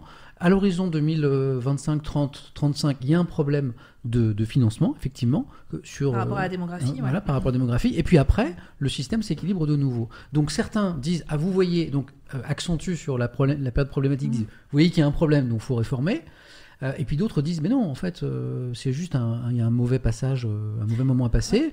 Cet argent, on peut le trouver ailleurs, via l'augmentation des cotisations, par exemple, ou, ou d'autres façons. Puis alors, il y a un autre discours. Et même Elisabeth Borne, en off, d'ailleurs, le regrette. Elle dit, le problème, c'est que cet exécutif, il nous a dit deux choses. Il nous a dit, le lundi, il nous a dit, il faut sauver les retraites, il faut cette Mhm. réforme. Et le mardi, les mêmes, parfois les mêmes ont dit, non, non, non, les retraites, ça va, mais en fait, on a besoin de cet argent pour sauver l'hôpital public, pour sauver l'éducation Ouais. nationale, pour... Mais ça, c'est un autre débat. Ouais. Ouais. Et comment veux-tu convaincre quelqu'un Comment convaincre un Français qui n'a pas envie de bosser illisible, toute sa vie en Non, disant il faut bosser plus longtemps pour sauver le système de retraite Alors en fait, c'est pas pour ça, c'est parce qu'on a besoin d'argent pour autre chose. Personne ne peut acheter cet argument. Ouais, Tout, en, tout en ajoutant, Enfin, on vous crois. dit ça, enfin, je déteste dire le on, mais en l'occurrence c'est on vous dit ça, euh, différents scénarios, etc. Mais par ailleurs, on n'est pas très sûr, parce qu'en fait, il y a une telle incertitude sur l'économie mondiale aujourd'hui, Mhm. post-Covid, qu'en fait, tout ça pourrait être balayé du jour au lendemain parce que euh, on est obligé de refaire de la dette ou je ne sais quoi. Mm. Pour, euh, Donc, c'est complètement illisible pour les gens. Enfin, euh, nous qui sommes, su- qui sommes surinformés, euh, Samuel, on n'arrive pas à s'en sortir. On comprend pas ce qu'ils nous racontent. C'est pas possible, en fait. Comment les gens peuvent adhérer à une réforme dans ces cas-là? Bah, c'est la question que je me pose. Alors, de là à ce que les gens descendent dans la rue, euh, je sais pas. J'ai pas de. Je, je- Moi- je- je n'arrive pas à envisager euh, une. J'ai lancé un sondage pour nous éclairer un euh, petit peu sur le sentiment de ceux qui ouais. nous regardent. Est-ce qu'il faut faire cette réforme des retraites? Ah. Euh. Oui, 9%. Ouais. Euh, non, 70%. Je ne sais pas 21%. Ce 21% ouais, c'est intéressant ça. parce que Ah oui. C'est ça, on ouais. montre bien que le, le débat est quand même euh, est flou Mhm. parce qu'il n'est pas exposé Ouais, très, Parce qu'il y a cette manipulation des, des chiffres et, puis, euh, et puis aussi un flou de la part du gouvernement même. Il y avait une des, bah, une des seules peut-être mesures sociales de cette réforme, c'était de ne pas toucher ou d'augmenter la pension euh, minimum de, à, à 1100. Ouais. Euh, et ça devait être pour les personnes euh, qui sont belle, déjà retraitées et pour les personnes qui vont le devenir. Et même ça, il y avait un article du Monde le 15 décembre euh, qui disait que c'était même plus sûr. Enfin, il y, a- y a eu des euh, Elisabeth Borne ou le ministre du Travail, je sais plus, qui avait euh, évoqué que bah, c'était pas sûr que les personnes qui sont aujourd'hui retraitées bénéficient de cette augmentation. C'est vrai que certains nous disent que dans certains pays européens, en Allemagne ou ailleurs, la retraite c'est encore plus tard. C'est vrai que c'est un exemple qui Oui, mais est-ce que, pris, euh, que je sais pas si c'est un, un modèle au niveau social, euh, l'Allemagne. hein. Et, et justement, je voulais juste euh, voilà, bah, une pe- petite note là-dessus. Ouais. Moi qui ai commencé à travailler aux États-Unis Et, et puis après en Angleterre, mon premier CDI c'était en Angleterre pour une boîte américaine, une chaîne américaine ABC. euh, on a de la chance en France, donc il Mhm. faut déjà être content et surtout essayer de, de, Conserver nos ouais, de, de maintenir ce. ce- Préserver, ouais. C'est même pas des droits, c'est un choix de société, c'est c'est plus que des droits, c'est c'est ouais, c'est qui on veut être collectivement. Moi j'ai commencé à ABC, j'avais 20 jours de vacances par an, ça fait 4 semaines, c'est pas beaucoup quand même. hein. Moi j'ai envie de dire révolution. 20 jours de travail par an, c'est révolution. hein. Pas déconner. Hein. Donc euh, ouais, donc voilà, donc euh, Non, mais ça revient toujours et- à, cette- et à le- ce débat-là de ce que tu fais de la place du Voilà. travail dans la société. Quoi. Et de l'homme. Oui, de oui, l'homme, Oui, oui, et de, le- indirect- de- bien voilà, sûr, de, l'homme, parce que sûr. c'est c'est quand même ça la question. Ouais. Donc, euh, et aux États-Unis où j'ai bossé aussi, euh, non seulement t'as- la retraite c'est hyper tard, mais la retraite c'est peanuts. Surtout si t'as pas ton euh, 401k qui est une espèce de, de, de compte avec en fait, un mélange de package d'obligations, d'actions, Oui, etc. voilà, c'est des- et qui tient le coup par parce qu'en plus il n'y a pas un crash. euh, donc, Euh, S'il n'y a pas de crash, parce que tu peux aussi perdre ton 401k parce qu'il y a eu un crash comme en 2009. Euh, T'es mais dans la galère totale. Donc euh, nous C'est on le modèle qu'on a. essaie de sauvegarder en France. Hein, Bah, sauvegardons-le. Le, le- Ouais. le modèle par répartition, c'est Ouais. c'est aussi la question. Bah, c'est pour moi la Bon. grosse question, qui est quand même Ouais. un gros facteur d'égalité, euh, enfin qui ça égalise quand même les différences. euh, J'ai le une résultat- perspective. J'ai le résultat DEF de notre sondage.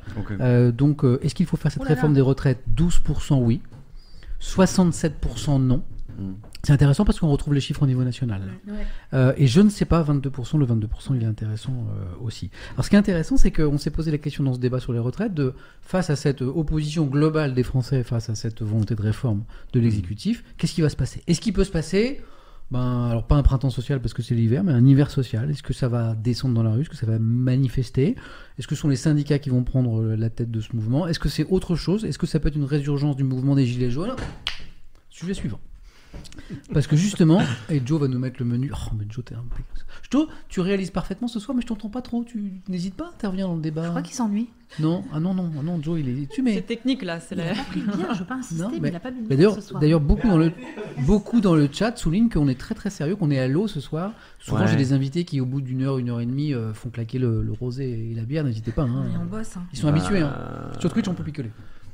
Il n'y a pas de, y a Ouais, pas bah, d'Arcom, c'est il n'y a bien, pas de ça. Ouais, c'est bien, ça, c'est une bonne. euh, On finit par Il une- faut, faut aller la chercher par contre. Bah, je vais la chercher. Non, non, mais- Parce qu'on est dans la dernière ligne droite. là, il reste un quart d'heure. Je vous apporte un petit truc. Petite, petite bière. Ouais, petite bière. Rosé, Ouais, bière. Que je prends comme toi, moi. Bière, petite bière. Bière, bière. Bière. Allez, une bière. Petite bière. Allez. J'ai de la blanche, j'ai de la. Je vais vous donner ça. Tu bois Euh, moi, je veux pas de bière, mais. Tu je, bah, veux pas, je veux pas qu'on ouvre une bouteille de rosé pour moi, par contre, là. Oh, mais on laissera bu. Allez, c'est parti. Alors. Euh, Il faut qu'on chante une chanson Non, mais je vous, attendant, bah, ou- non, mais je, vous, bah, je vous laisse interagir avec le chat. Ah oui Moi, je vais vous ah. tout ça. Ah oui, mais alors Ah, le chat, vous levez le chat. Je reviens, les amis. On va, on va pas finir sans boire une petite bière quand même. Ouais. Alors. Alors, attends. Ouais, faut que je me remette sur le chat. Mais oui, il a raison. euh, pardon, ça va trop vite. Michael Ça va trop vite pour moi. Vu quelque 007? chose, euh. Ouais, euh, Que ça creuse l'écart Non, Rennes Uni, quand on sait combien il est difficile de trouver un boulot passé 55 ans et comment les entreprises dans les plans dégagent facilement les seniors, faire bosser des gens Mhm. jusqu'à 65 ans, c'est une grosse blague, évidemment. Ouais. Tout à fait d'accord. Alors, ils, ils envisagent de justement de sanctionner les entreprises euh, qui n'embaucheraient pas des seniors. Ouais. Mais c'est toujours pareil. euh, Personne n'a envie de se faire virer. Enfin, déjà, personne n'a envie de se faire virer, mais encore moins à 55 ans. ouais. Ouais, mais c'est vrai que ça, c'est une question Ouais. aussi euh, structurelle. Enfin, il y aura de plus en plus de personnes euh, âgées aussi. Et, de... Ouais. et qu'est-ce qu'on fait des personnes qui trouvent pas de boulot après 50 ans enfin, Et puis dans surtout, tous les secteurs. que, hein. ouais, Hmm. cette histoire de d'augmenter le quand même l'âge de la retraite, c'est aussi souvent se concentrer sur des sur une population à faible revenu qui a des boulots compliqués, pénibles. Enfin, Hmm. on, Moi- on vise toujours les mêmes personnes, quoi. C'est-à-dire Hmm. que Moi, ce que j'aime pas aussi, c'est ce côté culpabilisant. Ouais. Et de dire, vous êtes irresponsable, vous tapez dans la caisse, vous Ouais, vous en ouais. foutez. Ouais. Euh, Heineken, c'est parfaite. Ouais, parfait. Il y a un côté un petit peu. euh, Oui, je sais pas, un peu. tout- Et puis c'est vrai, de- de- Ah non, on pas la y- même on y chose. voit pas très clair. Joe, Euh, Moi, je reviens sur cette idée de, de choix de société. C'est- C'est pour moi, c'est ça le. bizarre, Voilà. Joe, Ah, c'est la totalement place de ça. l'homme euh, Voilà. Est-ce qu'on vie, choisit en de faire en sorte que tout le monde ait une retraite satisfaisante et on choisit la masse de la population ou est-ce qu'on choisit euh, Hum, Et ton truc de bonne santé, c'est euh, aussi, enfin, malheureusement, je pense qu'on a Ah, mais tous les uns les autres euh, exemples autour de nous, gens je- qui sont rajouterais morts trop aussi jeunes. les contraintes. Enfin, il y, a, il y a eu quand même des morts cet été pendant la canicule. Enfin, il y a, on a aussi un environnement qui est de plus en plus compliqué, quoi, en termes de pollution de l'air, de. Enfin, c'est pas, fa- c'est pas facile hein, de parler de sujets hyper compliqués alors que tu ramènes des. Je trouve que, tu ramènes eh, du je trouve que partir sur le dernier débat perturbé, gilet là. jaune en ayant mis un petit coup de blanc pétillant Mm. euh, à Léa et plein Samuel. décent, là, quand même. Il y a un clan, il y a un clan, il y a un Ouais. clan vin pétillant. c'est côté classe, c'est un un peu le- voilà. un peu indécent. Bon. C'est côté terrain, tu vois. là. Peut-être que les gilets, de temps en temps, ils se débouchaient une bière, non? Tu veux... Toi qui étais sur le terrain, tu vas nous dire ça. Euh, ouais, bien sûr, non, ça, ça, ça picolait. ouais, ça euh, picolait quand même. Et, Ça picolait, et bien sûr, et je trinque euh, à votre santé. Ouais. Et, et- et en vous remerciant encore d'être venu euh, participer à ce stream. Cette année euh, ce soir. 2023. euh, Je trouve que, je trouve que euh, Eva, je parle sur ton contrôle, nos deux petits nouveaux, là, ils, ils- ça, ça se passe bien, hein, ils, ils s'en tirent bien de ce premier stream. Premier stream. Mais c'est hyper bien. Non, Mais en même temps, l'ambiance ici est. enfin, on va dire, on est, Ah on ouais. est aidé quoi pour se sentir à l'aise. Là, c'est, là, est- c'est le top du top. Je veux dire. euh, On est bichonné. Ah ouais, ouais, je, je confirme. T'as fait un coup? Ah, il est là, Joe, on le voit, il est là, là. Joe, il, il est très discret ce soir, il est très discret. Hein? Ah. Tu nous inquiètes en fait. nous, mais Tu nous inquiètes? Alors, euh, dernière ligne droite. Ah, tu Ouais. fais le dry January. Ah, Non, mais en gros, pour dire. Pour... Moi, je le fais. Attends. Non. Pas ce soir. Il y a une raison. Non, mais parce qu'en fait, hier soir, j'ai fait un live avec les gens, avec, avec des gens du chat. Et en fait, on a fait euh, la tournée des bars ensemble. Enfin, eux, ils m'ont regardé faire la tournée des bars. T'as mal à la tête. il a lancé un. Pas nouveau- spécialement mal à la tête, mais tu vois, je me dis demain matin, je vais au sport, donc euh, je vais rester. euh, C'est vrai que Joe, hier, sur sa Il a chaîne mal à la Twitch, tête, en vrai. il a, il, a, Bravo. il a fait la tournée des bars et il discutait avec comprend les tous ces gens dans le chat trébuchements maintenant. en allant de bar en bar. Et je peux pas le Génial. faire ça avec toi, moi. C'est pour ça que tu t'es la cassé la gueule des toute la soirée C'est pour ça que tu m'as arraché la C'est là moitié que des t'as ton Alors, non, ouais. non, non, non, mais je vais très bien. J'ai pas mal à la tête, vraiment. Mais si tu veux venir, ouais, sache que en plus. En fait, il est bourré. Non, je... bah, pas du tout. Bah, tu réalises vachement bien quand t'es Mais bourré. attends, mais, tu... mais, mais vous parlez avec les gens dans les bars, tout ça En gros, le truc, c'est que je veux. euh, Pardon, en on fait de la concurrence Non, non, à ta mais- chaîne en disant ça, mais. Bah non, c'est pareil. C'est- En gros, le principe, c'est comme il y a des. Moi, j'ai beaucoup de gens en mobilité qui, ont... qui sont en mobilité réduite sur mon chat ou qui peuvent pas vraiment bouger. Et du coup, un soir, j'ai testé le truc et on En s'est fait, dit. il bah, picole, va- pour les, il picole pour les Non, mais autres. En fait, je me balade. En fait, non, je me balade et en fait, les gens sont chez eux. Tu vois, il y a des pères, des mères de famille et tout. Et ils se baladent avec- grâce à toi. Et c'est ça. Et il boit pour tout le monde. Non, alors pas pour D'où- tout le D'où monde. son état de ce soir. C'est un- C'est génial. C'est pour ça Ouais, qu'il n'y mais avait pas de du- son. en fait. C'est trop gentil. Allez, dernière ligne droite. Euh, j'ai- allez, globalement, j'essaye de. Cette émission se termine au bout de 2h30. On a eu un petit problème de son au début de 5 minutes, donc on va, je vais prendre ces 5 minutes en bonus sur le retour des Gilets jaunes. Ah, demain, 7 janvier. Peut-être. Euh, Peut-être. Peut-être. Un collectif. Alors, c'est vrai que pour l'instant, personne ne semble vraiment persuadé que ça puisse prendre, mais l'actualité euh, nous surprend, heureusement.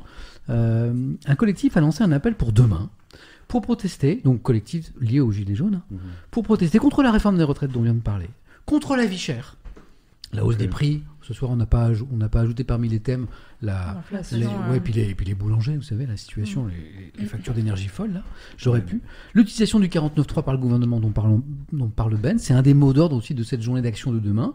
Appel à manifester principalement à Paris, peut-être aussi dans d'autres villes en, en région. Pour l'instant, c'est un petit peu flou. La question que je me pose ce soir, c'est est-ce que, à la lumière de tout de ce qu'on vient d'évoquer, tous ces problèmes actuellement en France, est-ce que le mouvement des Gilets jaunes, quatre ans après, peut renaître de ses cendres Euh, Ben, qui sur le terrain, reporter, grand reporter qu'il est, a beaucoup couvert les Gilets jaunes en Mhm. France, bah, je voulais savoir ton sentiment là-dessus. Euh, je, euh, je peux donner mon avis. Hein.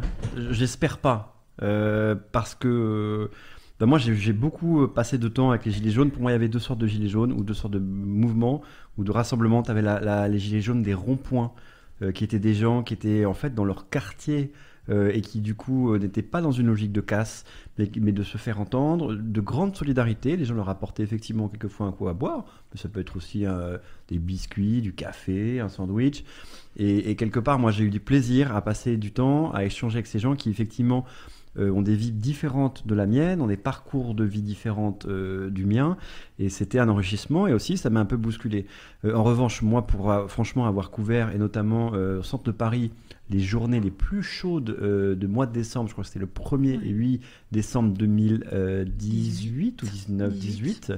euh, Quand l'Arc de Triomphe, tout ça, toute cette c'était horrible, c'était hyper violent. Alors je dis pas qu'il n'y a pas eu de violence policière, on peut en parler, hein.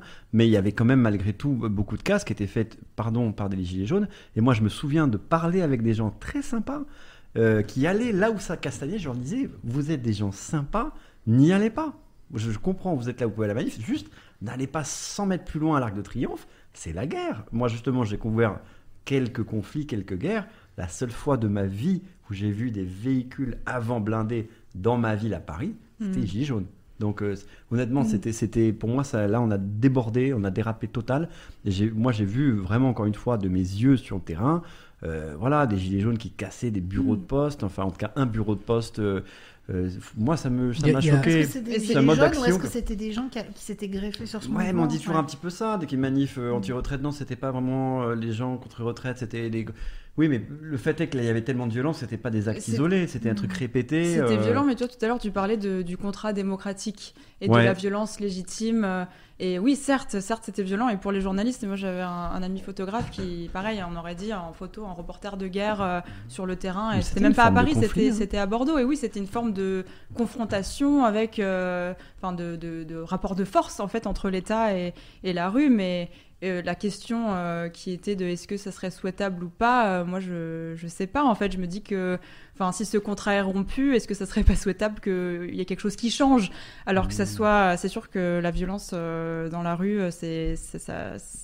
C'est quelque chose de. Enfin, moi, je j'ai pas couvert les, le mouvement des Gilets jaunes, donc j'ai pas été en contact direct avec cette violence, mais ça, ça peut faire peur aussi, hein, des deux côtés, hein, que ça soit de la violence policière ou, ou de la violence Mhm. des, des, des Gilets jaunes. Mais, mais voilà, est-ce que ce serait pas aussi une réponse euh, possible sans Il y a une question qui revient par rapport à ce que vous dites tous les deux. Est-ce que, est-ce qu'à un mouvement, le- les Gilets jaunes, euh, moi je n'ai pas été sur le terrain contrairement à toi, est-ce que ça a été noyauté ou pas? Odo Benus écrit Le Ah. problème, c'est qu'à n'importe quelle manifestation aujourd'hui, il y a des casseurs, surtout pour les mouvements d'ampleur, comme à l'époque les Gilets jaunes. Ça a fait ameuter encore plus de casseurs qui se sont fait passer pour des Gilets jaunes. Toi qui étais sur le terrain, ton sentiment, qui cassait? Des gilets jaunes, certains gilets jaunes, ou des gens qui n'avaient rien à voir avec les gilets jaunes? Toi, toi, Euh, t'étais sur le terrain. cer- certains gilets jaunes et d'autres qui n'avaient rien à voir avec les gilets jaunes. Mais il y avait des gilets jaunes. Je suis désolé, moi je les ai vus. Euh, et, et- et en plus, le gilet jaune, c'est pas un, un mouvement euh, tellement structuré. Et- et pas homo- et pas homogène. Pas du tout homogène. Très Donc, t'as des hétérogène. gens euh, voilà, qui peuvent représenter toutes sortes de sensibilités politiques ou complètement apolitiques.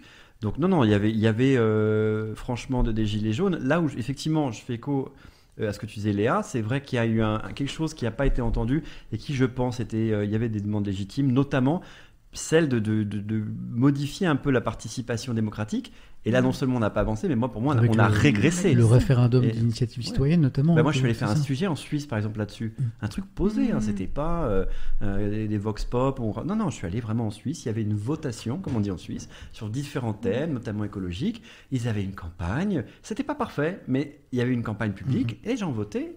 Et ils ont appliqué au niveau national, comme ils disent euh, la Confédération, euh, au niveau régional, au niveau local. Ça, c'est Mm. quand même magique. Excuse-moi, mais si tu as ça, euh, ça ne veut pas dire que tu fasses un référendum pour ou contre Macron à longueur de temps. Non, mais ça veut dire que sur des grosses questions, est-ce qu'on interdit le diesel ou pas, tu votes et tu fais une campagne. Euh, Pour moi, ça, c'est une demande légitime Au-delà de quand ça, même. au-delà de, de- Il y a de- Guenaud qui dit il y a eu le grand débat. Mais justement, foutage de gueule, grand Foutage de gueule, ouais. Puisque grand débat qui ont euh, euh, 150 mesures, ils ont gardé 10 Mm. qui concernaient aucun des grands pollueurs, puisque les seuls trucs qui ont tenu, c'était pour les, les propriétaires d'isoler les fenêtres, je sais pas quoi, et les gros trucs, Non, ils sont ah pas non, passés. c'est- là, il Donc, parle euh, du- du, du grand débat. Le grand débat Ah oui, citoyenne, Enfin, c'était aussi une forme C'était des grands discours de Macron dans les villes Il y a Thomas euh, qui dit j'ai quand, fait ça à Grand quand on Porte-Rôle. ne nous entend pas autrement qu'en faisant de la casse, c'est si grave? Alors oui, c'est grave, mais effectivement, C'est ça, c'est ça pose la question dire. de- Ouais, des modes d'action. C'est au-delà du entendre. référendum, c'est-à-dire qui est un outil pour entendre les gens. Moi, je pense que la- le, le mouvement des Gilets jaunes est né aussi sur ce fait qu'on n'écoute pas et qu'on n'entend pas euh, une partie de la population. Et je me mets dans, et je me mets dans, ce, dans cette catégorie-là. Mais euh, comment, tu veux dire? ben, je crois qu'on a pendant des années, mais la faute est aux politiques en premier lieu, hein, euh, pendant des années et encore aujourd'hui, euh, euh, les classes défavorisées et la classe moyenne euh, est totalement inexistante euh, du débat public. Et qu'on n'entend pas ce que les gens disent de façon récurrente sur le fait qu'ils ils vivent mal ou de moins en moins bien. Et pour toi, c'était des classes défavorisées, les Gilets jaunes? Pas que. Et, les pas classes- et la moi. classe moyenne. C'est La classe moyenne qui déclinait, Ouais. pour la moi. classe moyenne qui- Ouais. qui, qui Ouais. tend à disparaître pour se paupériser encore Enfin, plus. le bas de la classe moyenne. Quelqu'un nous rappelle, et vous- on s'en souvient tout, Pierre-Yves dans le chat, les gilets jaunes, c'était d'abord à cause de la taxe carbone. Et Ouais. on boucle avec notre sujet sur l'environnement. Ouais. Ouais. Ça part de là quand même. hein.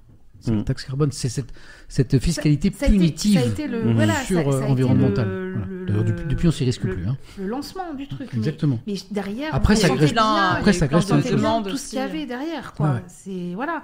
Et alors après, moi par exemple, je n'ai aucune réponse à t'apporter sur le sur la question est-ce que le mouvement va renaître ou pas? Je mais vraiment, je n'en sais strictement rien. Je n'en sais On strictement. va dire qu'il y a des brèches qui se sont un peu allumées euh, sur les réseaux sociaux euh, pour une potentielle manifestation demain. Mais Ouais. euh, Oui, mais comme en c'est fait, pas si que en fait, que ça, euh, oui, hein. C'est- ce qui est assez intéressant, Pardon. enfin à- intéressant à observer, euh, et on l'a vu ces derniers jours, on le voit encore aujourd'hui, le mouvement des contrôleurs à la SNCF, Ouais, ouais. le mouvement des médecins Ouais. Mhm. qui se structurent C'est- via les réseaux c'est sociaux hors syndicat. en dehors des syndicats. C'est totalement hors Voilà. syndicat. Ouais. Et ça fonctionne. Et Enfin, ça- je veux dire, euh, ouais. le- euh, ils ont foutu le bordel. Mhm. Donc il y a un truc qui, est quand même en train de se passer, qu'on avait senti déjà, qu'on avait pressenti avec les Gilets jaunes, analysé même, c'est même pas du ressenti, c'est que on a vu qu'avec les Gilets jaunes, c'était aussi une façon de montrer à quel point il y avait euh, une absence euh, des syndicats pour structurer euh, des mouvements sociaux, des demandes, etc. Mhm. Moi, je trouve que ça s'est accéléré. Il y a aussi une, démo- il y a une démonétisation de la parole politique et une démonétisation aussi de la parole syndicale. Complètement, Ah. complètement. Défiance à l'égard du politique qui est Ouais. de plus en plus grande, défiance à l'égard des médias, etc. Tout ça euh, fait une bonne marmite et tu vois donc des mouvements émerger comme celui des médecins euh, Mhm. ou des contrôleurs où tu te dis tiens il y a encore des moyens d'action où euh, ils arrivent à se structurer quand même et à, à faire bouger. Mais c'est par, euh, par communauté Hmm. d'intérêt. Est-ce que ces communautés d'intérêt peuvent aujourd'hui donner naissance à un mouvement? J'ai- Vraiment, je.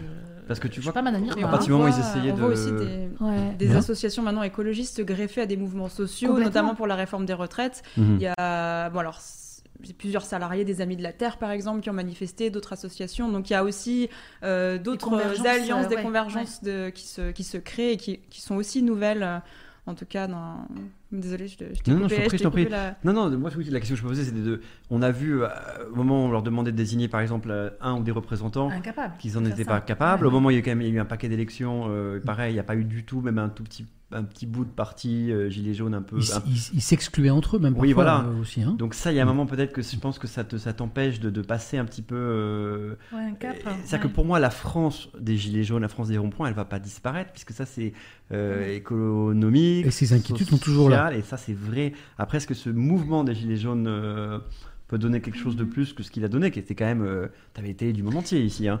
Euh, ça a été largement vu et pour le coup, on leur a donné la parole. Euh, et moi, c'est pas que je vais défendre BFM forcément, c'est la concurrence, je m'en fous. Mais ils leur ont donné vachement la parole aux Gilets jaunes toute la journée. Et alors en même temps, ils disaient qu'on leur donnait pas la. enfin, Mais c'était pas vrai. Les médias étaient contre eux, mais. Alors, pour le coup, avec nous, journalistes de terrain, c'était assez cool, les Gilets jaunes. Ils, ils détestaient ceux qui Les- étaient en plateau, euh, qui commentaient la- les commentateurs politiques. Ouais, ils ouais. détestaient ceux qui étaient sur, par exemple, le Drugstore Policies, donc sur, euh, sur le grand Ouais. rooftop là, qui donne Ouais. sur le Champs-Élysées. Mais nous qui étions avec eux dans les gaz lacrymaux, c'était très sympa.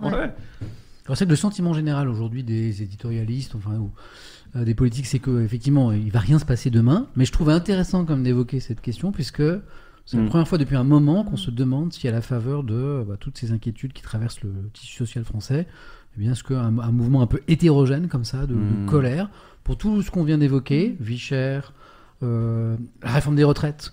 Crise euh, climatique. crise Enfin, il y a quelque chose qui monte en tout cas. Et puis, sent. un- et puis cette déconnexion qui va croissant entre le citoyen et le politique, euh, qui passe notamment par l'utilisation euh, du, du 49.3 à outrance en ce moment.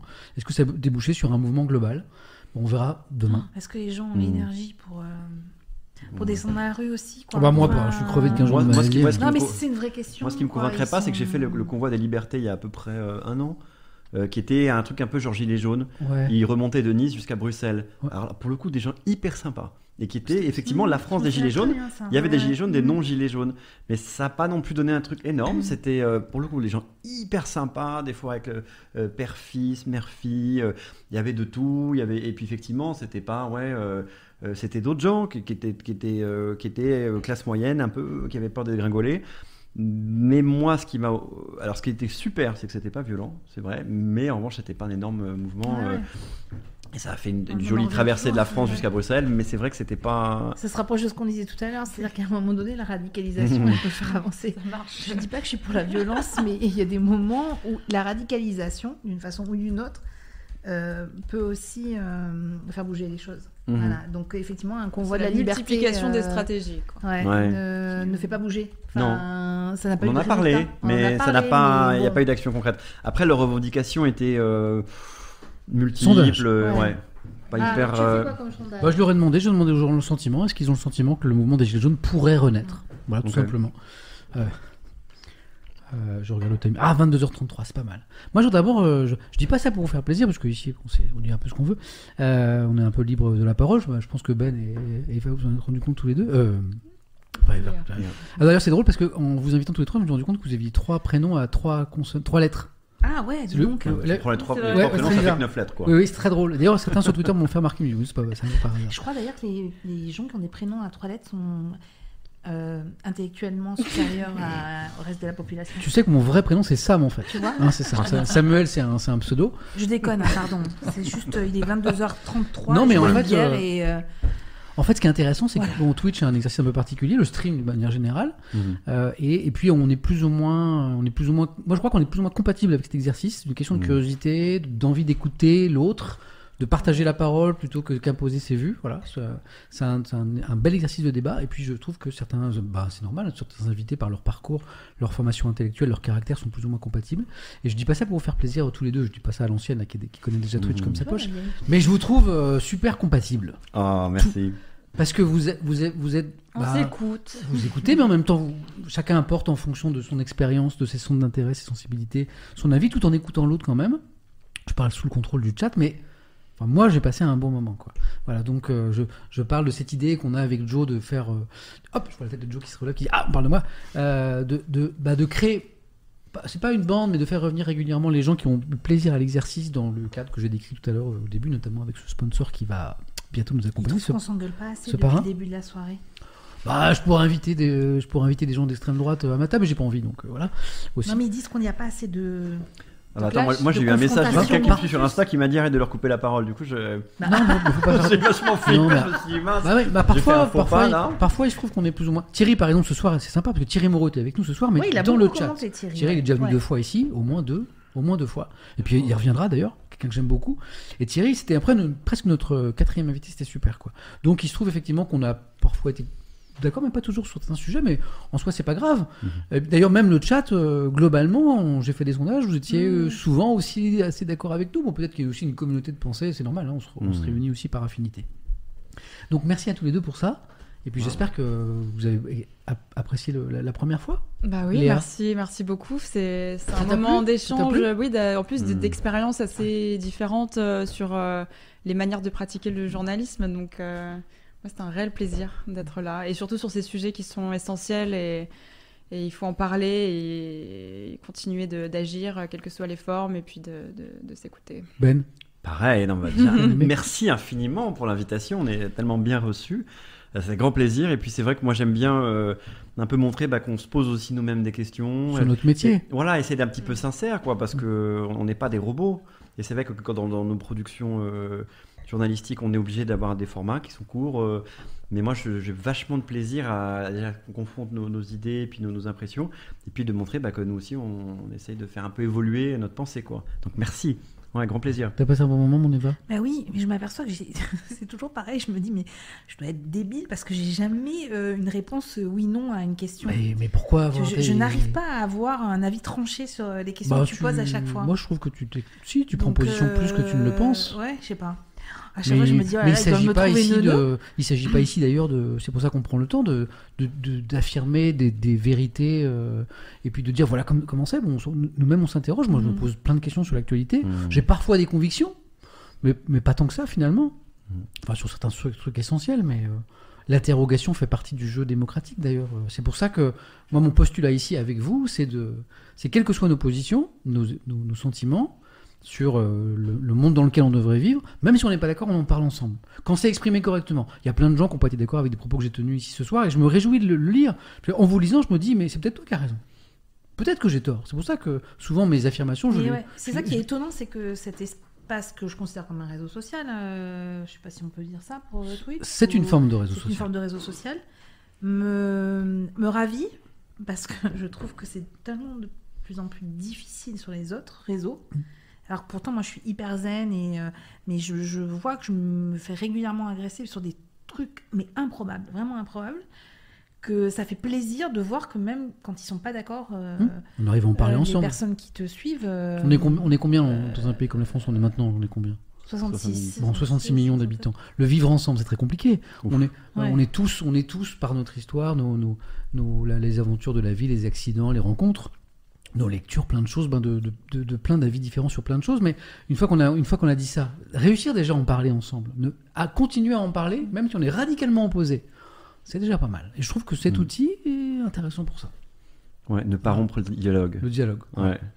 Donc je me suis régalé. Bon, alors il y a un thème qu'on n'a pas évoqué ce soir, c'est cette. euh, Oh non, on s'en fout de la chasse. Non, mais bon, je pense que voilà, mais rapidement, euh, parce que bon, tout le monde était d'accord là-dessus, euh, pour se dire que cette, cette idée du gouvernement, qui est très sérieuse, hein, c'est pas du Gorafi, de lancer peut-être une application dans laquelle les promeneurs puissent se signaler aux chasseurs. Enfin non, Non, c'est les chasseurs. les chasseurs puissent se signaler pour que les promeneurs puissent éviter les chasseurs pour éviter les accidents de chasse. Non, En mais gros, ne perdez pas des sous à la- faire cette application-là. Non, non, mais mais vraiment, euh, faites autre euh, chose, quoi. Là, je pense que Euh, je pense qu'il n'y a, y pas y a de grand. J'ai pas trouvé j'ai trouvé personne dans les lectures de ma de mes- ces deux derniers jours pour le défendre, mais je trouvais ça tellement ubuesque Mmh. qu'à ce niveau de responsabilité, à un moment, ce puisse être une vraie idée. Alors il y a d'autres propositions dans ce plan.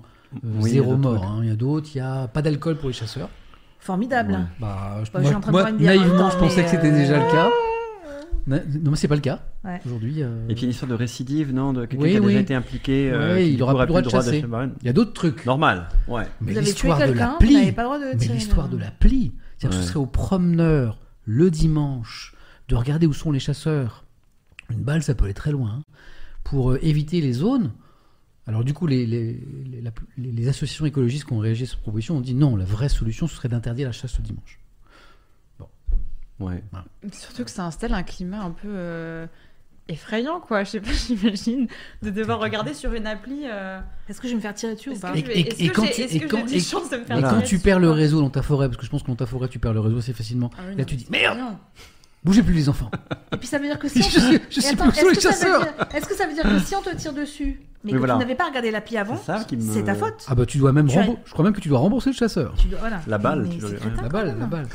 Donc, euh, et comme le dit Thierry Moreau à l'instant, C'est est comme les numéros verts. Vous avez les vu que le chasseurs, président a dit qu'il fallait arrêter d'électeurs, ça compte. Ah ouais. Et on parle du lobby. Ouais. Tu sais que moi je rentrais fraîchement d'Ukraine là, à, à Noël et je me suis retrouvé à la campagne et j'étais là, oh, oh, parce que j'entendais pas, pas, pas. Je me dis mince, Ouais. je me suis retrouvé l'espèce de. En fait, les gens vivent ça, tu C'est vois. un peu euh, flippant quand même. hein. Ouais, enfin là, c'est- je crois que c'était la haute C'est un saison. million donc, de- euh, d'électeurs Ouais. Mais euh, c'est un. c'est euh, c'est c'est un- c'est pourquoi euh, Macron fait Un des million cadeaux. Un hein. million de euh, chasseurs Face à 65 millions Mais ils ont Français, un, lobby, en tout cas, ils sont très organisés depuis longtemps. hein. Ouais. Donc, la oui, mais alors, euh, certains française. disent qu'il a été particulièrement efficace ou que le président Macron a été particulièrement euh, perméable hmm. euh, à ce lobby, quoi. Car qu'il a, il a beaucoup. Tous les euh, Il a présidents, divisé le euh, permis de chasse par deux. Ouais, euh, il a- Le Conseil d'État a puni l'État Ouais. français d'ailleurs pour la la- l'autorisation de, de la chasse d'une tourterelle en voie de disparition. Mm. Enfin, il- Là, par exemple, sur l'interdiction de la chasse le dimanche, on dit que c'est l'Élysée a dit non. Ouais. Il a dit non, non. Quand on regarde les statistiques, il n'y a pas plus de morts que, le dimanche, que, ça le dimanche. Donc, bon, donc le non. Non, mais Pas plus que ça. mort, hein. Pas plus que que les autres jours, pas plus que les autres jours. Non, mais il y aurait un mort. Un C'est- blessé. ça- suffit. c'est- insupportable, quoi. Je- Après, bon, moi je comprends. Moi je suis pas chasseur, je le serai sans doute jamais, mais je, je peux comprendre. Bon, pourquoi pas j'ai des gens qui ont envie de. Bon, de chasser, pourquoi pas. Mais à un moment, en tant que. Alors t'as pas. des gens qui ont aussi un bout de forêt euh, privé à la campagne. Ouais. Et du coup, ils chassent sur leur, euh, leur bout à eux, quoi. Ouais. Ouais. Oui, mais ça, on va pas Bon, réserver. euh, les on va pas- dedans. Oui, mais on va les pas réserver Ah, la non, chasse aux gens Ouais, qu'on tu vois. Parce qu'il y a ça aussi. bon. Bon, enfin bon, ce soir on n'aura pas le temps de lancer ce, ce débat. C'est crétin. Je peux, on peut le dire Comme le champion de tennis. Ouais. Ce crétin. Non, tennis, Non table, de tennis de table. Tennis de table, comment il s'appelait c'est... de- Crétin. Oui, Ce crétin, ce crétin. Ce crétin. Ce crétin. Ce crétin. Ça, c'est, c'est la lèvre. Joe, à toi le mot de la fin, mon ami. Qu'est-ce que tu as pensé de cette émission? C'était cool en vrai. Moi, C'est je suis content de la reprise. Je suis content de revoir les gens dans Ça le chat. plaisir. Et je suis content de. Est-ce que les gens, ils ont aimé les, les petites améliorations? Que ce soit l'iPad, la caméra, machin. Est-ce que vous avez aimé les petites améliorations? Vous avez vu, on a notre plan large avec une nouvelle caméra. On a un son. Maintenant, on a un- un- une enceinte pour le retour des extraits qu'on, passe aux invités. Avant, euh, on pouvait envoyer des extraits, mais les invités, ils n'entendaient pas. Donc, on a pu écouter Omar Sy, on a pu écouter Nathalie Loiseau, on a, on a pu voir et écouter euh, les actions des militants euh, de l'ONG tout à l'heure. Ah, bah, je vois. bah, c'est du bon boulot, Joe. Eh, moi aussi, j'ai bossé. Non, c'est Euh, Sam qui a bossé. C'est Non, c'est tous les deux. Et c'est pas fini, Joe. C'est pas fini. C'est On a d'autres. euh. Moi, je suis très content parce que c'est, c'est- le, le stream, le dernier stream de l'année, j'ai dû l'annuler parce que j'étais grippé. J'étais malheureux comme une Mmh. pierre. Et celui-ci, bah, je vous l'ai dit en début de semaine, j'étais un peu stressé parce que j'avais peur de, de, de Ah oui, devoir- bah, de- J'avais peur de pas pouvoir le faire non plus. Et puis, euh, et puis en fin de semaine, là, mes poumons ont commencé. D'ailleurs, j'ai, quasiment pas toussé là. Pas du tout. Non. Ouais, ouais. Donc, Non, je non. pas du Non, tu l'as fait exprès. Non, non, Le corps est bizarre. Adieu. Mais euh, voilà, je suis super content parce que j'étais très inquiet. J'ai, j'ai pas été 15 jours sans streamer, mais presque. Pas de revue de presse, rien. Demain matin, pas de stream, bien sûr. Parce que Non, le jamais le Moi, je, samedi. moi, Jamais je le samedi. le samedi matin. Un- jamais de stream, c'est un deal avec Hélène, euh, mon amoureuse, qui m'a dit Ok, tu privatises la salle à manger le vendredi soir, mais tu ne streams plus le samedi. C'est normal. Par contre, il y aura un stream dimanche matin, parce que ça vous m'avez trop manqué, donc revue de presse. Joe? Non, je disais, moi, je stream le samedi matin. Ah. Et, et mon autre question, c'est on raid qui ce soir? Hmm. On va faire Ah un raid, bien vrai. sûr. Juste le message que Joe aime bien que je lance en fin d'émission. N'hésitez pas à suivre mon compte Instagram, c'est Joe qui s'en occupe. Mon compte Twitter, c'est moi qui s'en occupe. Et ça se voit. Euh, N'hésitez pas à follow cette chaîne, bien sûr. La chaîne Euh, Twitch. voilà, vous êtes déjà quelques-uns euh, sur, sur la chaîne de Papy Sam. Vous êtes combien? Vous êtes, euh, vous êtes 553 000 followers. Et puis, et puis un grand merci, euh, je le dis pas souvent quand je suis dans cette émission du vendredi, pour euh, bah, tous ceux qui ont sub, qui sont abonnés cette année, euh, euh, cette- ce soir et qui ont envoyé des bits. Merci beaucoup, c'est grâce à vous que je peux passer un- euh, beaucoup de temps ici et je compte bien y passer de plus en plus de, de temps. Peut-être qu'à la rentrée prochaine, qu'en septembre prochain, je m'investirai encore plus sur cette belle plateforme parce que j'ai beaucoup de projets, notamment de beaux pro- projets avec Joe. On va faire un raid maintenant. Ben, tu connais le raid? Hum, hum, hum. Non, Léa? Alors, le raid, c'est magique. j'ai hyper peur là. Euh, ah non, c'est un mot qui fait peur mais qui est très beau. Ouais. Ah ouais. Non, mais À c'est la vrai que ça fait fin de ton peur, stream. Ouais. Là, il y a encore 6000 personnes. C'est- beaucoup sur Twitch. Tu peux envoyer ces 6000 personnes sur une autre chaîne. C'est comme si à la fin, euh, de- je prends toujours le même exemple. Euh, Gilles Boulot, à la fin de son JT de TF1, il est devant 3-4 millions de personnes, il dit Hé les gars, il y a un doc sur Arte, mais qui est top. Je vous envoie regarder ce doc. Et les, les 3 millions de personnes basculent sur ce doc. Ça, c'est, ça, on le fait sur Twitch comme on veut. Voilà. Et ça permet notamment parfois de mettre en valeur, d'éclairer euh, des chaînes qui n'ont pas encore beaucoup de viewers. Des streamers qui travaillent parfois depuis un moment et qui n'ont pas encore beaucoup de, de spectateurs en fait. Donc c'est une façon de, de les mettre en avant. Quoi. Et Magique. sur Twitch Ouais. Ouais, sur Twitch. Ah ouais. Et là, tu sais sur qui tu vas. Et là, bah non. Alors là, ce qu'on fait par exemple, c'est qu'on demande euh, eh bien, aux amis dans le, qui sont avec nous dans le, Ah ouais. là, bah, faites-nous des propositions. Et en fait, on me fait des propales, voilà. Je me suis déconnectée. Ah, Voilà. ah non, j'ai cru que j'avais plus de batterie. Euh, Il y a Clapton sur Arte. Ah oui, mais je vais pas raid Arte. Mais je sais qu'Arte, Arte, il stream parfois. hein. Alors je sais que je sais que France Info est en stream. Voilà, ils ont ils sont sur un stream post euh, débat bourlingueur, sur la présidence du PS. Étoile, qui c'est Étoile toi, c'est un copain. Ça fait plusieurs fois qu'ils mettent. Dany Ouais. et Raz. Alors plutôt des petits streamers, hein, plutôt des gens qu'il faut aider. Il y a Soli qui est en chanson par exemple, je connais pas, je vais aller voir. Raisin de loup. Joe? Si, celui, celui, tu l'as déjà read, c'est, tu sais, c'est la. Je crois qu'elle est québécoise, non? Ah, elle est bien, elle. Elle chante. Ah ouais, c'est une Elle est- québécoise elle qui est chante, très je cool. Ah ouais, c'est vrai qu'elle est cool. C'est vrai que je trouve que pour le. Elle est sympa en soirée, ça peut être sympa. Je regarde. Il y a Soli. Ouais. Danny Eras, tu connais? Ça- Ils arrêtent pas de dire Raz. Dany et Raz, j'ai fait un live avec eux, mais c'est des gros streamers euh, déjà. Ah, c'est des gros, Ouais. c'est des gros, c'est des gros. Et j'ai fait un live. Mademoiselle Sony, ils disent, Ouais, ouais. Sony. Ah, défendre l'intelligence, c'est pas mal ce qu'il fait. Il en live, il en live? Non, je veux pas. euh, Quelqu'un que c'est bien ce qu'il fait euh, lui aussi. Soli, Soli, Soli. Ah, Soli me propose beaucoup. Ouais, c'est pas mal. Alors, Alors, Sony et Soli, ça n'a rien à voir? Mademoiselle Sony. Flonflon, Mademoiselle Le Sony, bah, c'est une copine Sony qui a, qui a été euh, mise en avant pour la première fois par Twitch hier ou avant-hier. C'était super, je suis super content pour elle. Cool. Ah, il y a Thierry qui nous propose Mic officiel. C'est qui Mic officiel? Oh là là, Je ça va connais trop pas non vite. plus. hein. Alors c'est qui? C'est intéressant ça, je regarde. Ah ouais, mais c'est du gaming. Ils n'ont pas besoin de nous aussi. Moi, je, je raid assez peu le, le Il y a d'autres parce que je connais pas un trop. peu d'actualité Dicomaniac. Ouais, bien sûr, il y a de tout. C'est quoi. Dicomaniac Des gens qui font de la cuisine, musique, Intelligence, de la c'est quoi Bah, il arrête pas de Parfois des, celui-là. dans l'extérieur, des- Ouais. des- dans des villes, des, à la campagne. Enfin, je crois que c'est un univers. Defend Inter- euh, Defend Intelligence. C'est pas mal ce qu'il fait Ouais. Different Intelligence aussi. hein. Et le Le bourlingueur. bourlingueur, alors. il arrête pas de se ressortir. C'est qui le bourlingueur le bourlingueur Ah, c'est vrai? Ouais. Attends, je regarde Moi, je son peux fond plus musique parce que... Moi, je veux bien regarder. T'as plus de batterie? Attends, on peut aller voir sur ton ordi Ouais. ou- Ouais, bourlingueur. Moi, je veux bien aller voir parce que je vois rien du tout là. Viens. Mon portable s'est éteint. Bourlingueur. Comment s'écrit bourlingueur Parce Ouais, que comme ça, je... comme ça, Comme ouais. ça Même je, l'ai pas- je le vois pas en live. Non, sans Si lui, ouais, Ah, voilà. si. C'est pas mal ça, c'est quoi Ah, mais pareil, c'est Ouais, gaming. Euh, Nico, Gouli- ouais. Je prends mon temps, moi. Euh, Moi, j'aimais bien la chanteuse, là. Je trouve que le vendredi soir, la musique. euh, Soli, c'est très cool. Ouais, on l'a c'est raid la dernière fois. On fait ça Ah, ça- Soli, elle est- elle a l'air Elle est sympa. cool. elle est- Let's go. Pas. Mademoiselle Sony, c'est ça Non, c'est encore Soli. SAU. Donc je le donne dans le chat parce que parfois le raid ne marche pas pour ceux qui sont notamment en téléphone ou en tablette. Donc c'est Soli, c'est la musique de mémoire elle est québécoise. Mais je suis pas sûr. Si c'est ça Joe? Il me semble qu'elle est ah, euh, Je sais plus. peut-être belge. Ou, ou peut-être belge. On y va en tout cas. S-A-U-U-L-Y. Je charge le raid. 48. Voilà. Et je lance le raid. Ça va partir dans quelques secondes. 166 viewers sur cette chaîne. Ah ouais. Et il va en avoir quelques milliers qui vont découvrir son univers. Alors ça, c'est magnifique. Donc là, c'est en train de charger. Dans quelques secondes, ça part. Un mille merci. Je suis très content de vous avoir retrouvé Elle est ce soir.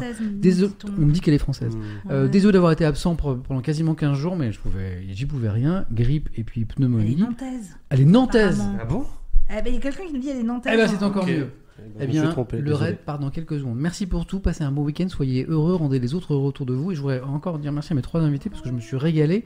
J'ai passé un super Bonne moment. fin de soirée. Voilà, Très égoïstement. Merci à tous. 3, 2, 1. À dimanche matin et à demain matin chez Joe.